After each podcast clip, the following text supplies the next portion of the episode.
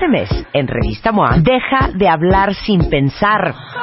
Entiende el poder de tus palabras. Te decimos por qué lo que dices cambia lo que vives, lo que eres y lo que piensan los demás de ti. Cómo hablar para que de verdad te escuchen y qué palabras cambian tu vida. Además, aprende qué comer para huirle al cáncer, cómo no enamorarte después de un one night stand y cómo engañar a tu cuerpo para quitarte ese dolorcito. MOA Mayo, 112 páginas de poder, salud y relaciones sanas.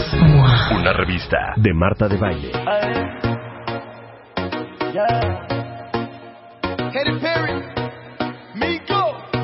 Pero cuentavientes, ¿Pero cómo está vas a loca decir esta palabra? trastornada. Esa palabra está Buenos horrible. días, cuentavientes. O sea, no ha empezado el programa y miércoles. ya está discutiéndome Rebeca. A El ver, ombligo de la semana. díselo a los cuentavientes. Oigan lo que quiere hacer Díceselo. Rebeca ahorita. que Díselo. todos en algún momento de nuestra vida, Ajá. en nuestra época juvenil, Sí. siempre bailamos o cantamos alguna rola que Sí. odiábamos. O sea, ¿por qué la bailábamos y por qué la cantábamos? Y yo les llamé canciones, lo voy a decir, pero es que es horrible esa palabra. A ver. Canciones culeras. O ¿no? sea, ¿cómo? Sí, canciones Sí, canciones horrendas, asquerosas, asquerosas, pésimas, pésimas, horrendas. que inclusive hoy, Ajá. si te las, las pones en alguna boda o en alguna fiesta, las cantas, por ejemplo. A ver, espérate. Rayando el sol. Oh, eh, oh. A ver, pésima. esa- Ponla, ponla de maná, de Rayando por el Sol. favor, esa, perdón, y perdona, mana, pero es una canción espantosa, ¿no? A ver, pero qué es que tal les digo una cosa, Maná, perdón, no doy crédito, Maná. ¿eh? No, Maná tiene cosas muy buenas. Maná nunca me gustó ni una. no, a mí sí. Y Rayando el Sol, no entiendo ni qué significa pero eso. qué tal todos No soporto. Ya en coro. Bueno, yo tengo una divina. Rayando el sol, rayando por Esta pena me duele, me quema sin tu amor. ¿Te acuerdas de esta?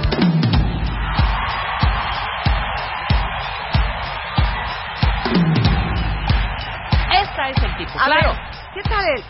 Na na na na na. What is the life?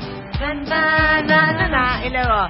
te, te, te, te. Es- obviamente. Oigan, oigan, espérate, espérate. Súbele, súbele.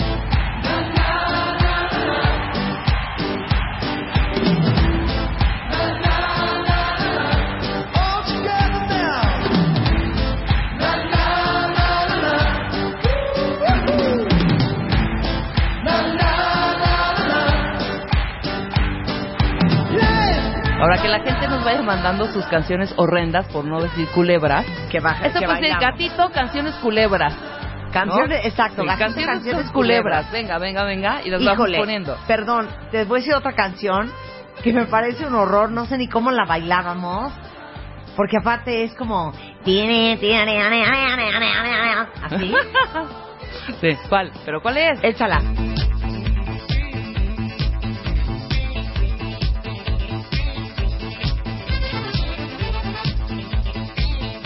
Born to be alive, Patrick Hernández. Oigan. We were born to be alive. We were born to be You see, we alive. Born. Born up. Born to be alive. Born to be alive. A ver, otra. Canciones culebras. Canciones culebras. A ver, en español una. también. A ver, ¿cuál? ¿Quién no sigue cantando hasta o bailando ahora en cualquier lugar? La de Dale a tu cuerpo alegría, Macarena. Ay, ponla, ponla, la ponla, pones Luz, ponla, y la ponla. bailas. La Aparte les bailas. digo una cosa, la primera vez que yo me casé, dije, ¿Pusiste le la dije, Macarena? no, le dije al DJ, te prohíbo bajo cualquier circunstancia poner la Macarena. Ajá. Obviamente toda la fiesta pidió la Macarena, entonces puso la Macarena a, muy a mi pesar. Y se atascó la pista. Se atascó la pista. Sí, por supuesto. O sea, era es que lo más Marta hace triste unas de fiestas todo. donde siempre le dice al DJ, pon este tipo de música y tres ahí bailando. O sea, Marta, tú y yo, o sea, yo, Marta y alguien más. una fiesta uno Y para ponemos poner la música que a uno le gusta. Claro, y ponemos la de Dale a tu cuerpo y se atasca la pista. Ah, bueno, perdón, esta no lo puedo creer. Para la americana.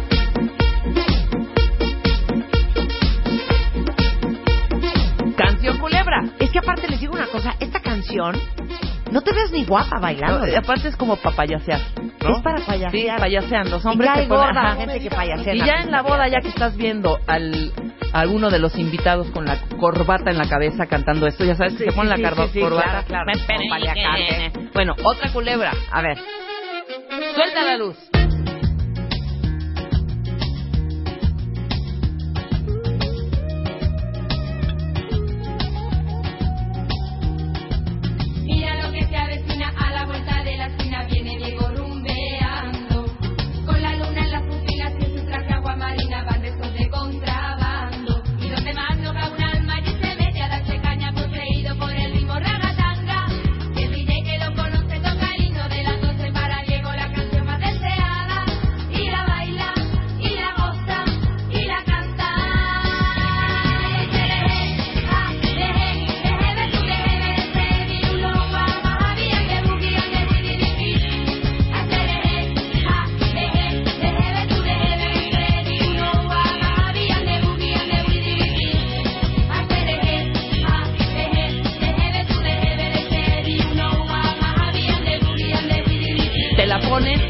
Culebra que la vas a cantar, obvio. Es que será que, por ejemplo, esta canción pegó porque era como algo personal, era como un reto saberte ba- saber, saber cantar esta canción. No, no. No, no ¿No? estás metiendo tanto coco. Pues les dijeron, ¿cómo? Ahí dice de- la explicación. ah, eh, de- Estaban- de- es, de- es de- una... ¿Cómo de- se de- de- dice? El de hacer el hap, de hep, de Sí, hebe, sí, de beje. sí. Es eso. Es la de hacer a hip, hop, a heavy, a heavy to the hip, hip, hop, it don't stop, baby to the bang, bang, bang, get up, jump, boogie to the rhythm of the boogie to beat. Exactamente. Es lo mismo. Lo mismo. Es lo mismo. A ver, ¿qué otra culebra hay? Horrenda, horrenda. Yo en particular amo este grupo, pero tienes razón. Aquí nuestro querido Mauri está diciendo, ¿Cuál? suelta la luz. ¿Cuál? ritornerà per te. Può essere. Come posso indovinare? Dove sarà?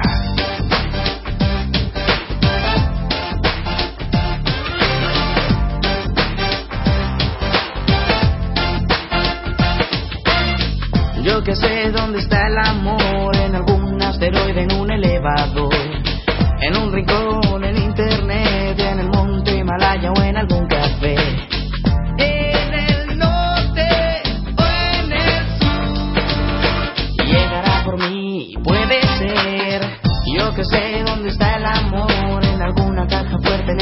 congelador, tumbado en un sillón, tal vez en un poema o en cualquier canción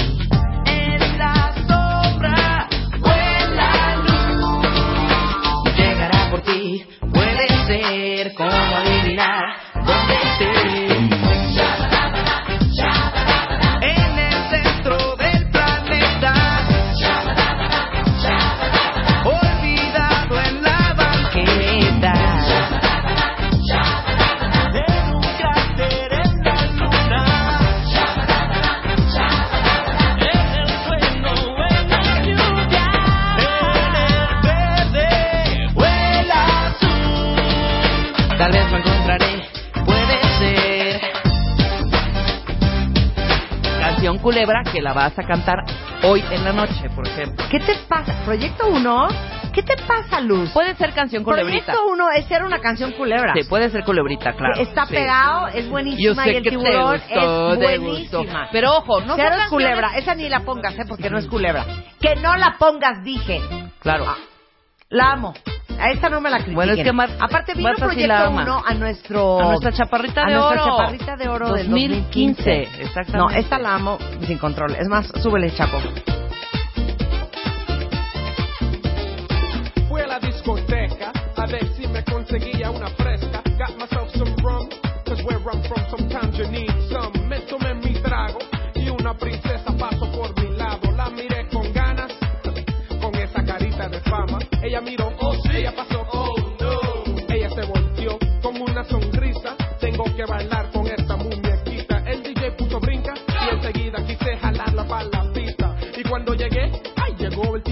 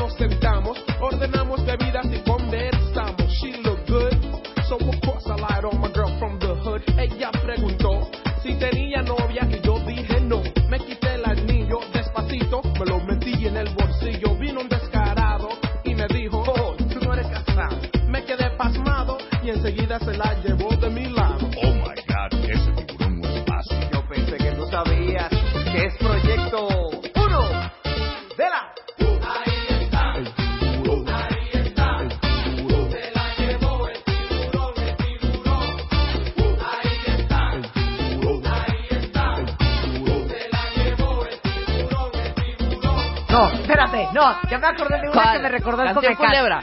No la puedo creer. Aparte, lo peor de esta canción, no la pongas todavía, te voy a decir que era. Que el DJ, por hacerse chistoso, Ajá.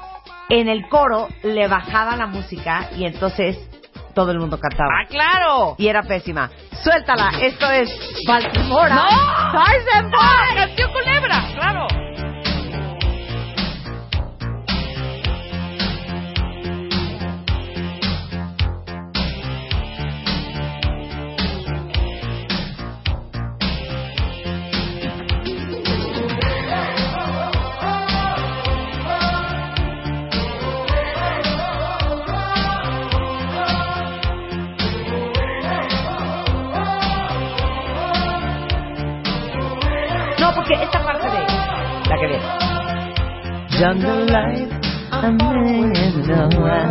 Todo eso sí, pero espérense a que venga el coro.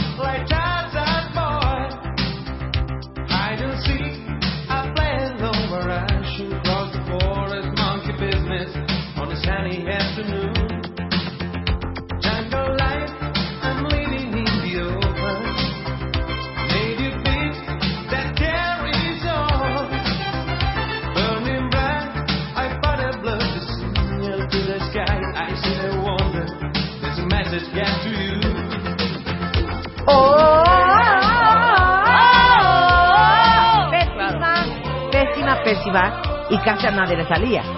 Entonces ya te daba un repele el güey con que estabas bailando y ya querías hacer cocina. Canción culebra desde que entra. Pero es tuya de un cuentaviente. Este es de un cuentamiento también. Muy bien, Marco, muy bien.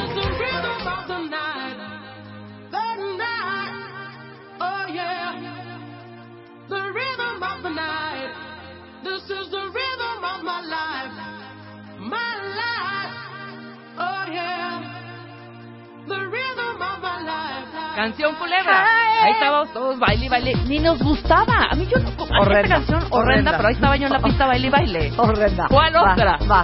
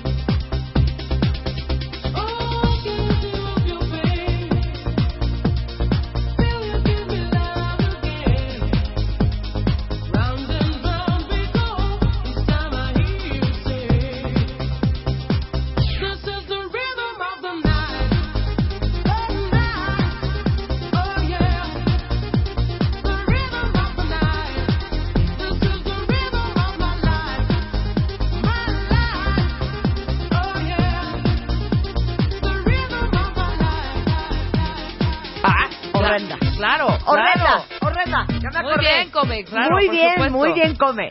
A ver, yo sé que la amaban, pero no lo puedo creer. Es Al Corley, que aparte salía en qué serie, en Dynasty, en Dallas, en una, Una de esas. Y esta canción, que cómo olvidarla. También le bajaba de el. DJ. Claro, él. ¡Wow! ¡Square Root! Suéltala, suéltala, Luis.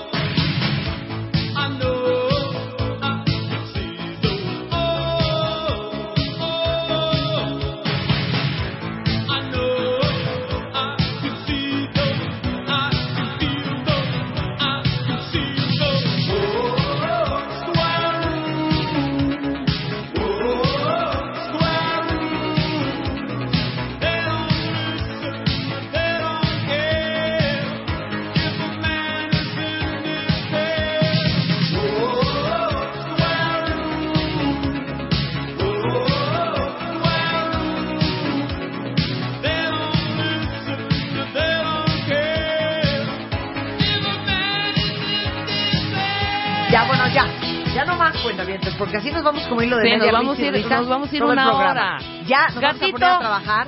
¿eh? Gatito, canciones culebras. ¡Yes, trending topic! Oigan, regresando del corte, ya nos ponemos a chambear. Vamos a hablar con Natalie Marcus de cómo entender el lenguaje secreto de tu cuerpo. O sea, ¿nunca les ha pasado que se mueren por sal? O se mueren por algo dulce, o se mueren por un pedazo de carne roja. Bueno, ¿qué te está diciendo tu cuerpo? Vienen a este, Aura Medina y vamos a hablar de qué es la inteligencia emocional y cómo se hereda. Todo eso regresando del corte en W Radio. ¡Súbele!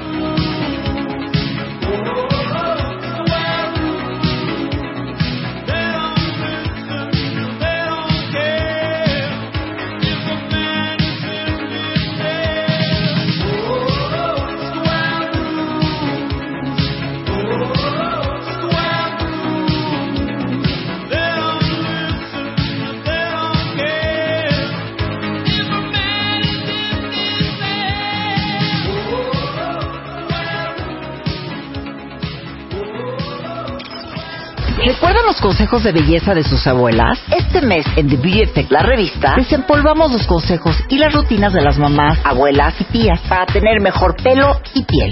¿Qué se untaban? ¿Cómo se cuidaban? ¿Cómo se peinaban? ¿Y qué tratamientos usaban? Además, cómo usar el autobronceador paso a paso sin quedar naranja. Porque orange is not the new black. The Beauty Effect. Te enseñamos la belleza mejor que nadie. Este mes, en la revista Bebemundo, celebramos el 10 de mayo con 10 divertidas historias sobre la maternidad, porque es hora de carcajearnos de nosotras mismas. Lo que debes hacer y lo que no a la hora de presentarles a tu nueva pareja. Nutrigenética. Conoce el estudio que relaciona los genes y la nutrición adecuada para tu bebé. Tu vida gira alrededor de tus hijos, sus gustos y actividades. Cuidado, puedes ser víctima de la hiperpaternidad. Bebemundo, la mamá que quiere ser. Bebemundo presenta.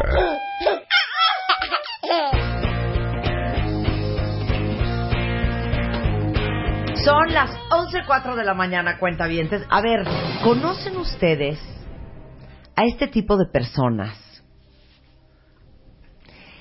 que pareciera que saben reaccionar proporcionalmente a la circunstancia que está sucediendo, que son sensatas, controladas en sus emociones, gente que de repente cuando el resto del grupo está pegando gritos, en crisis, furioso, mentando madres, esta persona está callada, pensando, sintiendo, viendo cuál será la mejor fa- fa- manera de proceder.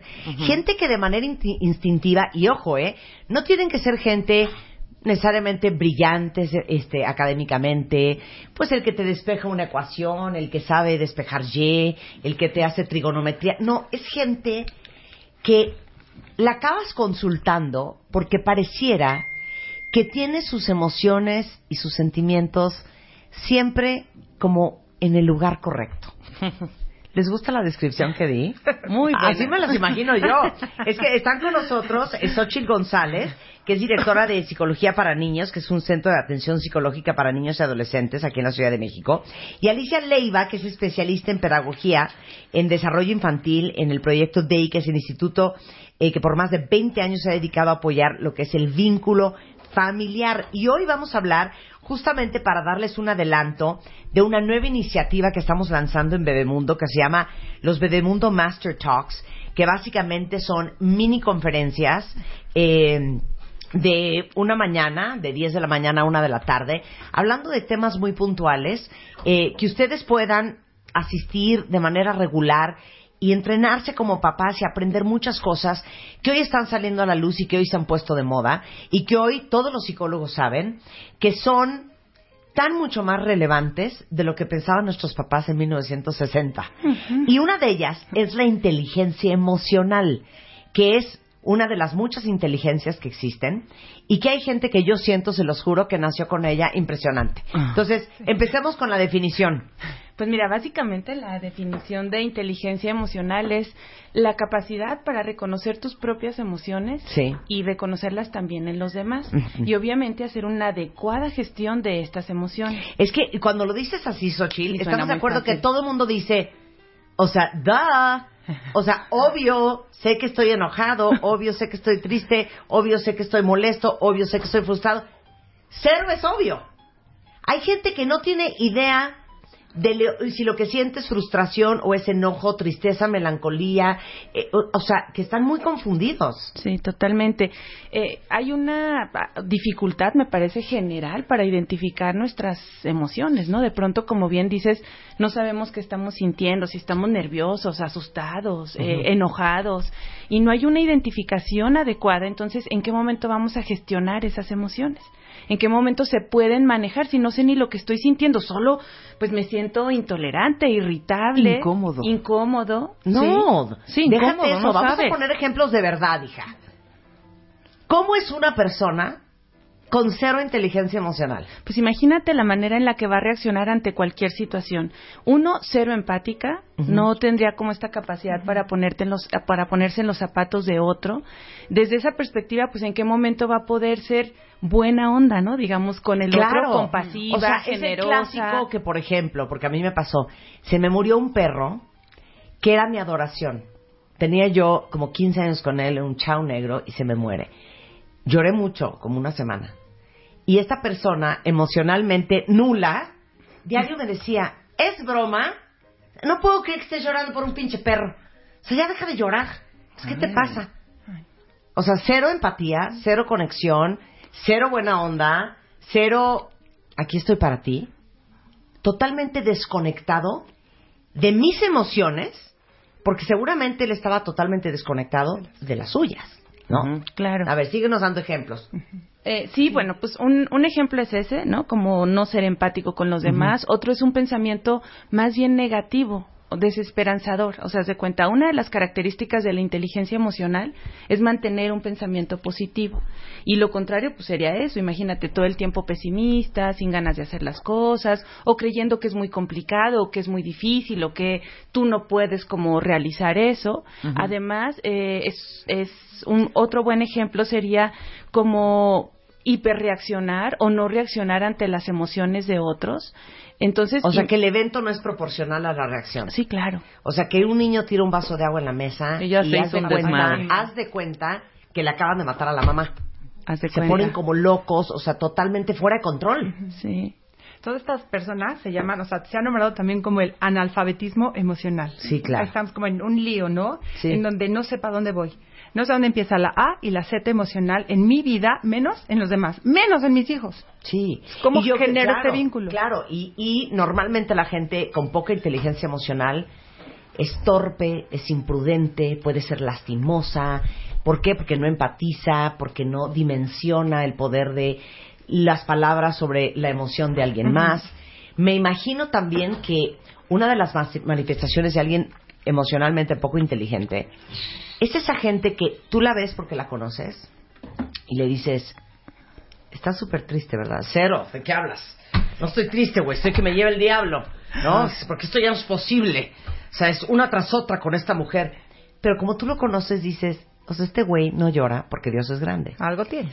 Pero como nadie le enseñó a cómo reconocerlo y cómo manejarlo y cómo no sortear esa emoción, entonces prefiere apagarla o mitigarla o fingir que no la tiene. Bueno, simplemente uno como mamá.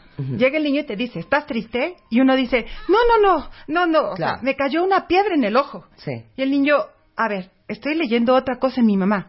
¿No? Y la mamá no Claro. es capaz de decir, sí estoy triste. Claro. O sea, mi tía Paquita está en el hospital. Sí. O sea, el niño, la verdad del sentimiento. No va a decir el motivo por el que está, o si está, mi- o sea, no va a decir la gravedad. Y saben que por esos asuntos, es que ya me enchilé, es que los niños desde esa edad empiezan a dudar de sus instintos y empiezan a dudar de, bueno, estaré yo loco. Eso se llama gaslighting, by the way, que hablamos con- de eso hace un poco con Mario Guerra. Pero justamente a esa edad, que es cuando tienes que aprender a reconocer tus emociones, a lo mejor reconociendo las de los demás, es cuando te hacen bolas. Totalmente. Pero lo que dice Xochitl es súper importante. Si no lo reconozco en mí, si no trabajo en mí, ¿cómo puedo entonces ayudar a mis hijos a que yo genere esta manera en que ellos puedan reconocer y expresar las Claro. emociones? Pero Si no dígame lo hago una cosa. ¿por qué en la vida es tan importante ser emocionalmente inteligente? Fíjate Por que- arriba de despejarte una Y. Sí, porque cada vez eh, más investigaciones eh, re- afirman que el éxito de una persona está, imagínate, un 77% eh, vinculado con la inteligencia emocional y solo un 23% con el coeficiente intelectual. Eso es un gran hallazgo. Y generalmente como papás, como maestros, como adultos, lo que tratamos de tener o de potenciar es niños que cómo le fue en la escuela, ¿no? Por ejemplo, que, que sacó buena calificación y si no sacó buena calificación, en ese momento parece que invalidamos, ¿no? Sí, Todo lo que hace el niño. No se paga o no se premia por conductas o por, eh, sí, conductas que, que revelen inteligencia emocional. Por ejemplo, ser generoso, ser empático con los demás, tratar de ser perseverante. Por eso es tan importante, porque necesitamos formar un ejército de niños emocionalmente sanos para tener adultos no solo exitosos, sino que puedan convivir y coexistir con otros y que puedan eh, pues dar su mejor versión, no solamente en su trabajo, en su familia, con sus amigos. Es súper importante. O sea, justo yo creo que uno de los, no sé si estás de acuerdo, Alicia, Sí, de las dificultades que tenemos actualmente, yo misma lo veo, ¿no? Con eh, personas con las que colaboro laboralmente, podrán tener muchísimas maestrías y muchas especialidades, pero es gente que no es inteligente emocionalmente. Entonces, si no somos capaces de, de ponernos en los zapatos del otro, ¿en qué momento vamos a poder dar solución a algún Claro. problema? Y miren, nos ha dado unas clases de esto impresionantes Mónica Flores de Manpower Group, que justamente hablando de las competencias del futuro, son competencias que tienen que ver más con actitud que con aptitud. Porque al final, una persona, cuentavientes, emocionalmente inteligente, puede trabajar en equipo. Una persona emocionalmente inteligente sabe liderar. Una persona emocionalmente inteligente es adaptable. Una persona emocionalmente inteligente puede tener una reunión y se sabe manejar con un chino, que con un coreano, que con un francés, que con un inglés, que con un venezolano. Y sabes a mí que me parece muy importante desarrollar la capacidad de resiliencia. Todos en algún momento vamos a pasar por un momento difícil, o sea, por menos la pérdida de un ser querido. Claro. Imagínate ir desarrollando en los niños desde que son niños esta capacidad de levantarse ante una dificultad. Todos tendríamos que ser más resilientes. En algún momento vamos a tener Claro. una dificultad laboral, familiar, como les decía ahorita, la pérdida de un ser querido. ¿Y qué tanto hemos entrenado el corazón, la voluntad? Las ganas para poder levantarnos de esa pérdida. ¿Cuánta gente no después de un evento complicado no se puede levantar y pierde, o sea, lo de menos es que perdiera la chamba, pierde la chamba, pierde la familia, pierde los amigos, pierde la paz. Claro. Bueno, no nos vayamos lejos. ¿Cuántos de ustedes tienen mamás que se separaron de su papá hace 30 o 40 años? Da igual, porque no se llevaban bien, porque se divorció, porque el papá se fue, le pintó el cuerno, da igual. Y que hasta el día de hoy, 40 años después, siguen con, porque cuando tu padre se fue, y que se dan cuenta que siguieron atoradas ahí para el resto de los días. Esta es una gran falta de resiliencia y yo creo que de lo que hablas es de entrenar ese músculo, de reconocer cuáles son tus recursos internos para el día que se ofrezca. Por eso me encanta la frase que dice, uno sabe, uno no sabe lo fuerte que es hasta que ser fuerte es la única opción que tienes. Claro. Hay gente que de un trancazo en la vida no tenía idea que tenía todos esos recursos internos y sale. Y hay gente que a pesar de los trancazos en la vida no encuentra las herramientas para resurgir. Hay una cosa que me, me escribieron el otro día, me la mandó una amiga que me trastornó y es más, se los voy a tuitear, pero dice, que viene muy al caso con esto, It is easier to build strong children than to repair broken men. Es, quiero llorar, quiero llorar. es mucho más fácil, cuentavientes, construir hijos fuertes que reparar a hombres rotos. Ajá. Y aún así podemos salir adelante. O sea, Claro. ahorita el problema de los niños y de los y de los también como la falta de esta inteligencia emocional es como esta falta de motivación ante la vida. Todo es difícil, no lo logro, no hay tolerancia a la frustración, la capacidad de espera. Pero si como adulto no tengo esa capacidad de espera, esa tolerancia a la frustración, ¿cómo quiero que los niños lo tengan? Claro. O sea, de pronto es, ¿qué le quieres pedir a Santa Claus a un niño de 8 años y no sabe qué pedirle? Claro. Por Dios, o sea, no sé. Y uno dice, bueno, yo hubiera pedido todo. ¿no? ¿Saben qué es lo, ¿saben lo que a mí me trauma muy cañón, Alicia, de la, de la maternidad y la paternidad? Que piénsenlo así. Si uno tiene un problema con matemáticas, vas y te buscas un maestro para que te dé clases en las tardes, que sea un genio en matemáticas. Si tú quieres estudiar actuaría, te metes a una carrera donde va a haber gente que te enseñe sobre actuaría, sobre estadística, que sabe, que estudió, que tiene muchos años de experiencia con el tema. En la paternidad te están enseñando todo dos personas que básicamente generalmente no tienen idea de lo que te están enseñando. ¿Por qué? Porque los que les enseñaron a ellos tampoco sabían. Entonces, ¿cómo esperamos nosotros heredarle una buena inteligencia emocional a nuestros hijos si no la traemos, no la conocemos, no nos las dieron, no tenemos experiencia? Por eso tan importante lo que vamos a hacer ahora con Bebemundo, con los Bebemundo este, Talks, para de veras tratar de profesionalizarnos en el arte de ser papás, porque esto nadie te lo enseña. Claro. ¿O y- tus papás te lo enseñaron? No, creo que ahí vamos, ¿no? Pero ahí vamos. Pero dándonos cuenta qué pasó Claro. y qué no pasó, ¿no? Yo, yo pienso que ahorita lo que vamos a hacer este sábado, que es tan importante y que de veras estén y que es el, ¿no? Sábado 20 de mayo, vale la pena. Y lo que va a hacer Xochitl como empezar esta parte de la mamá, el sostén, el adulto, para que yo pueda entender dónde estoy y entonces viene la parte de poderlo pasar a los niños. Sí, porque además es otro contexto, ¿no? El contexto de nuestros papás no es el mismo de- del contexto que estamos viviendo. O sea, es importante también como analizar en qué contexto estamos y cuáles son las necesidades o cuáles son los desafíos a los que nos estamos como enfrentando. Yo recuerdo en una conferencia que un papá me decía, bueno, pero es que ahora, por ejemplo, ya todo es muy complicado y los niños exigen, o sea, sus derechos así como de manera muy demandante, ¿no? Ahora resulta que a mí me gusta fumar puro, yo soy de Uruguay, y ahora resulta que tengo que esconder para echarme mi puro porque mi hijo dice que me va a morir de no sé qué tantas Sí, cosas, sí. ¿no? Y entonces yo, yo creo que en esta evolución los niños también van viendo la vida de manera difer- diferente. Creo que vienen cargados también con, con cierta sabiduría, digo, todas las generaciones, ¿no? Y el papá decía que antes era todo mejor. Porque antes No, podíamos jugar en la calle. callaban los ojos, Claro, los ojos, claro. claro. Yo, yo lo que le decía es, ¿tú te imaginas a tus papás en esta conferencia? Porque, porque yo no me imagino ni a los míos, ¿eh?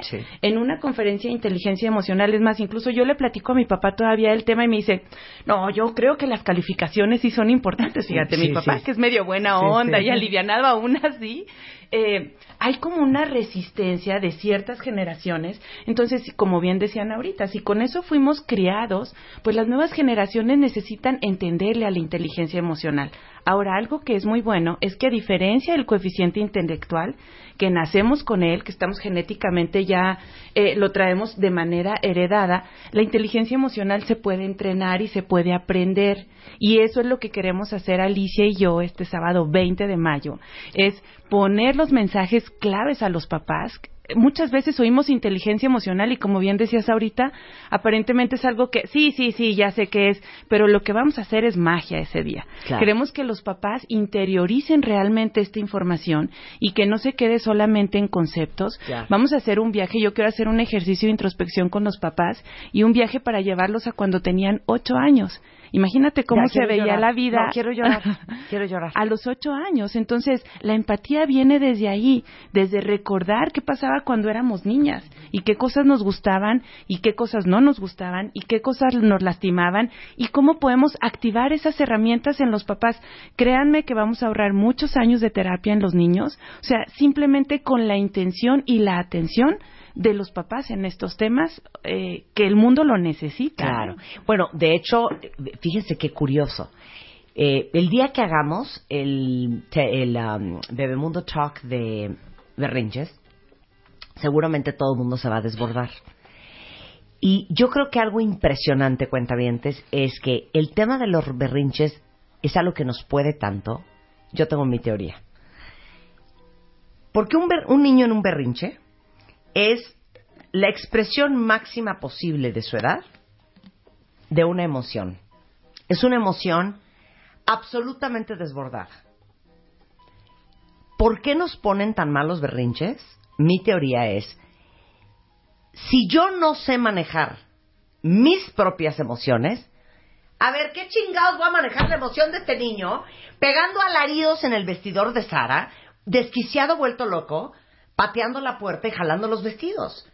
Entonces, nos da pavor las emociones de nuestros hijos, sea que se agarró del chongo con su hermano y está llorando y está eh, jalando de la cola al gato, o sea, está tirado en el vestidor de Sara llorando sin control, o está furibundo porque no le diste el postre antes que se comiera el brócoli, o está frustrado, o está... Como no sabemos qué hacer, entonces lo más fácil es pegar siete gritos, darle una nalgada, o decirle, qué exageración, tu drama, o sea, por una paleta, o llora, llora cuando me muera, o sea, pero neta esto, o este, no, tú no estás enojado, ¿eh? Tú lo que tienes es cansancio, o, ¿sabes qué? Ni te enojes, ¿eh? Porque a los niños enojados nadie los quiere. Hacemos todo mal por callar, mitigar, silenciar, apagar, desconectar y que se acabe la emoción desbordada de nuestros hijos, porque adivinen qué, no tenemos idea de qué hacer con ella. No, y además nuestra tolerancia a la frustración es poca ante la poca tolerancia a la frustración de los niños. Claro. Y entonces yo me desbordo y además le digo a él, ¿te fijas cómo yo me enojo igual que tú? Claro. Entonces estás haciéndolo bien. Claro, y es muy chistoso porque nos enchilamos de la absoluta inmadurez emocional de nuestros hijos, pero no nos damos cuenta que es un adulto totalmente inmaduro emocionalmente tratando de criar a un niño totalmente inmaduro emocionalmente. Claro. ¿No? Claro. Y, y ahorita el ejemplo que ponías eh, es desde el berrinche, ¿no? Desde la conducta negativa. Pero ¿cuántas veces no hay una nulificación, una invalidación de las emociones desde conductas positivas, ¿no? O sea, la culpa. Pues estamos enfermos de culpa, estamos, eh, o sea, traemos ahí, como dice Ana Mar Orihuela, ¿no? El niño herido, pero Sí. a todo lo que da y en, y en todos los contextos. O sea, ese niño es el que ahora vemos como papá, como mamá, como compañero de trabajo, como mejor amiga. Y justamente es lo que queremos, o sea, como empezar a trabajar desde ahí. ¿No? Para que los papás se lleven muchísima información y herramientas, principalmente herramientas que vivan la experiencia y que puedan hacer. Yo, yo te aseguro que con hacer, o sea, lo que queremos es un pequeño cambio, o sea, que elaboren un pequeño plan que no cueste mucho trabajo y van a ver de veras grandes cambios en, en sus niños y en las conductas de sus hijos, porque también muchos papás de pronto es como, es que él se porta mal, es que él hace berrinches, es que él llora, como si fuera algo externo, Sí. como si no es, ¿qué, ¿qué tan responsable eres tú del, o sea, lo que está pasando en el contexto, ¿no? Te estás divorciando, perdiste el trabajo, eres intolerante, no tienes poca tolerancia a la frustración, lo que sea, y qué tanto eres corresponsable de lo que está pasando con los niños. Pocos papás toman la responsabilidad desde ahí, aparentemente con pagar la escuela, con llevarlo a la escuela, con pagar la clase extra, es suficiente. Pues no, no es suficiente. Necesitamos volver a los papás entrenadores de inteligencia emocional en sus hijos y en su familia. Este, justamente este 20 de mayo, este sábado, cuentavientes, a las 10 de la mañana nos vemos en el Papalote Museo del Niño. Ahí va a ser nuestro primer Bebemundo Master Talk. eh, de las 10 a la 1, ¿ok? Ya de ahí se van a comprar, a comer, a lo que se les ronque la gana, pero ya en la mañana ya hicieron su chamba como papás de aprender. Y van a ser tres horas eh, con Xochitl González y con eh, Alicia Leiva. Y justamente el tema es inteligencia emocional. Van a aprender cómo le ayudas a un niño a entender lo que siente, a expresar lo que siente, a manejar lo que siente, eh, aprovechar cualquier situación para hacerle entender cómo funcionan sus emociones y las de los demás. Eh, dejar de tener miedo a que tu hijo se sienta frustrado. No saben todo lo que van a aprender el sábado. Entonces ahí les va cómo se van a inscribir. Eh, entren a bebemundo.com y ahí van a ver en el banner de entrada Master Talks y ahí se pueden registrar. Tenemos obviamente un cupo limitado, es en el Papalote Museo del Niño este sábado de 10 de la mañana a 1 de la tarde. Y todos los que están escuchando, hombres arrastren a sus esposas y mujeres agarran de los pelos a sus maridos y vayan a aprender cómo ser adultos y padres emocionalmente inteligentes y por ende criar hijos emocionalmente inteligentes. Xochitl, muchísimas gracias. Gracias, Alicia. Gracias. Es eh, psicología para niños, para niños.com, psicología para niños.com. Si quieren contactar eh, a Xochitl, ahí está. Muchas gracias a las dos y nos Gracias. vemos el sábado. Ahí nos vemos. Mamás conscientes chambeadoras. Cortesía de Bebemundo. Eh, Bebemundo Master Talks el sábado a las 10 de la mañana en el Papalote Museo del Niño. El tema, la inteligencia emocional. Bebemundo presentó. Este mes, en la revista Bebemundo, celebramos el 10 de mayo con 10 divertidas historias sobre la maternidad. Porque es hora de carcajearnos de nosotras mismas. Lo que debes hacer y lo que no a la hora de presentarles a tu nueva pareja. Nutrigenética. Conoce el estudio que relaciona los genes y la nutrición adecuada para tu bebé. Tu vida gira alrededor de tus hijos, sus gustos y actividades. Cuidado, puedes ser víctima de la hiperpaternidad. Bebemundo, la mamá que quiere ser. ¿Recuerdan los consejos de belleza de sus abuelas? Este mes en The Beauty Effect, la revista, desempolvamos los consejos y las rutinas de las mamás, abuelas y tías para tener mejor pelo y piel. ¿Qué se untaban? ¿Cómo se cuidaban? ¿Cómo se peinaban? ¿Y qué tratamientos usaban? Además, cómo usar el autobronceador paso a paso sin quedar naranja. Porque orange is not the new black. The Beauty Effect. Te enseñamos la belleza mejor que nadie. 11 6 de la mañana en W Radio. Natalie Marcus is in the house. Hola. ¿Cómo van nuestras niñas? ¿Cómo van nuestras niñas, Sí, ¿cómo van nuestras niñas del Extreme Makeover? Sensacional, están ¿Ya vieron los guapísimas. videos de Ariana y Gaby, que son las finalistas del Extreme Makeover? Este año, en nuestro proceso de transformación, nos dimos un mes más. Entonces nos estamos tomando cuatro meses para transformar el cuerpo, la vida, todo de estas dos chavas. Que si no los han visto, entren, entren a martadebaile.com y ahí van a ver los últimos videos que hemos subido. Pero a ver, tú que eres, ahora sí que la nutrióloga del infierno, ¿cómo va Ariana y Gaby? Pues llegaron bien jodidas de 24 cirugías. Linda, Este, claro, Moretoneadas, claro. con dolor, con inflamación, jorobadas. Iban increíbles. Están haciendo pesas, ligas, este, los chalecos para la fuerza muscular. Han bajado 6 kilos de grasa cada una. Se sienten increíble. Van súper... Las vas a ver, no las vas a reconocer. ¿Qué La piel, las cejas, el emo- pelo, es otra. ¡Qué nervios! Aparte les Están digo una increíbles. cosa, han trabajado con Natalie Marcus y también con su equipo de psicólogas. Eh, han trabajado con el doctor César Sánchez Galeana. Ariana le hizo la cirugía Smile y a Gabriela le hizo la cirugía LASIK. Eh, Abel de la Peña, bueno, Ariana le hizo liposucción de cintura, abdomen, eh, eh, rinoplastía, implante de mentón, a Gaby liposucción de cintura, de espalda, de abdomen, de cuello, de axilas. Mama. O sea, no saben todo Mama. lo que... Sí, las chichis, todo lo que le han hecho. Keiji y Tomás, eh, bueno, trabajan diario con ellas, entrenan. Miguel Negrón ya está trabajando el pelo de estas chavas. No, van a quedar impresionantes. Están guapísimas. Para acabar habiéndoles invertido por lo menos como un Dos millón millones. de pesos Un poco a cada más. una. Fue mucha cirugía. Mucha cirugía, ¿no? Abel, qué bárbaro, ¿eh? Muy generoso. Hoy vamos a hablar del lenguaje secreto de tu cuerpo. O sea, O sea, ¿no te pasa, Marta, que de repente, por ejemplo, yo estaba embarazada, ¿no? Y mi cuerpo me pedía cosas súper extrañas que en mi vida comía. claro. Yo iba por... No me vais a regañar y decir... No, porque siempre me regañas de lo que digo. Sardinas. O sea, mi cuerpo necesitaba sardinas. Y yo iba por latas de sardina y betabel. Odiaba el betabel. Porque mi cuerpo tenía una carencia que estaba disfrazada de antojos raros. Claro. Que nadie entiende. Bueno, hay, hay una cosa que se llama pica que te Pica. da durante el embarazo. ¿Qué buscas? ¿Colillas de cigarro? Sí, que buscas Tierra. comer cosas que no son comestibles. Hielo. A ver, yo la falta en el segundo embarazo, a ver, cuéntenos cuál fue su pica en el embarazo, cuentavientes. Sin parar, hielo. ¿Hielo? Era Hasta hierro, que ¿eh? en el mes 7 me troné una muela. Y ahí te encargo. ¿De verdad? No paraba, me comía como dos o tres cajillas de hielo al día. Es una deficiencia de Eso. hierro, ¿eh? Luego, yo me he notado que yo casi nunca como carne roja. Cuando quiero carne roja es porque estoy agotada. Qué interesante, ¿no? Necesita tu Que tu cuerpo. cuerpo claro, ¿no? claro, Sí, claro. o la típica embarazada que comía sano y se embaraza y dice, lo único que quiero es pizza con salsa picantes, chile y Claro. cero cosas sanas. Y es Claro. normal, o sea, hay que escuchar el cuerpo. Hoy vamos a hablar de eso. Bueno, perdón, mi cuerpo me pide sal, te lo juro. ¿Sí? Ahorita te voy a decir por qué. Me pide sal y te lo juro que mi Eso vas a cuerpo aprender, ¿por qué? Cero me pide agua, ¿eh? Ujú. Nunca tengo sed. ¿De verdad? Nunca jamás. No, yo sí.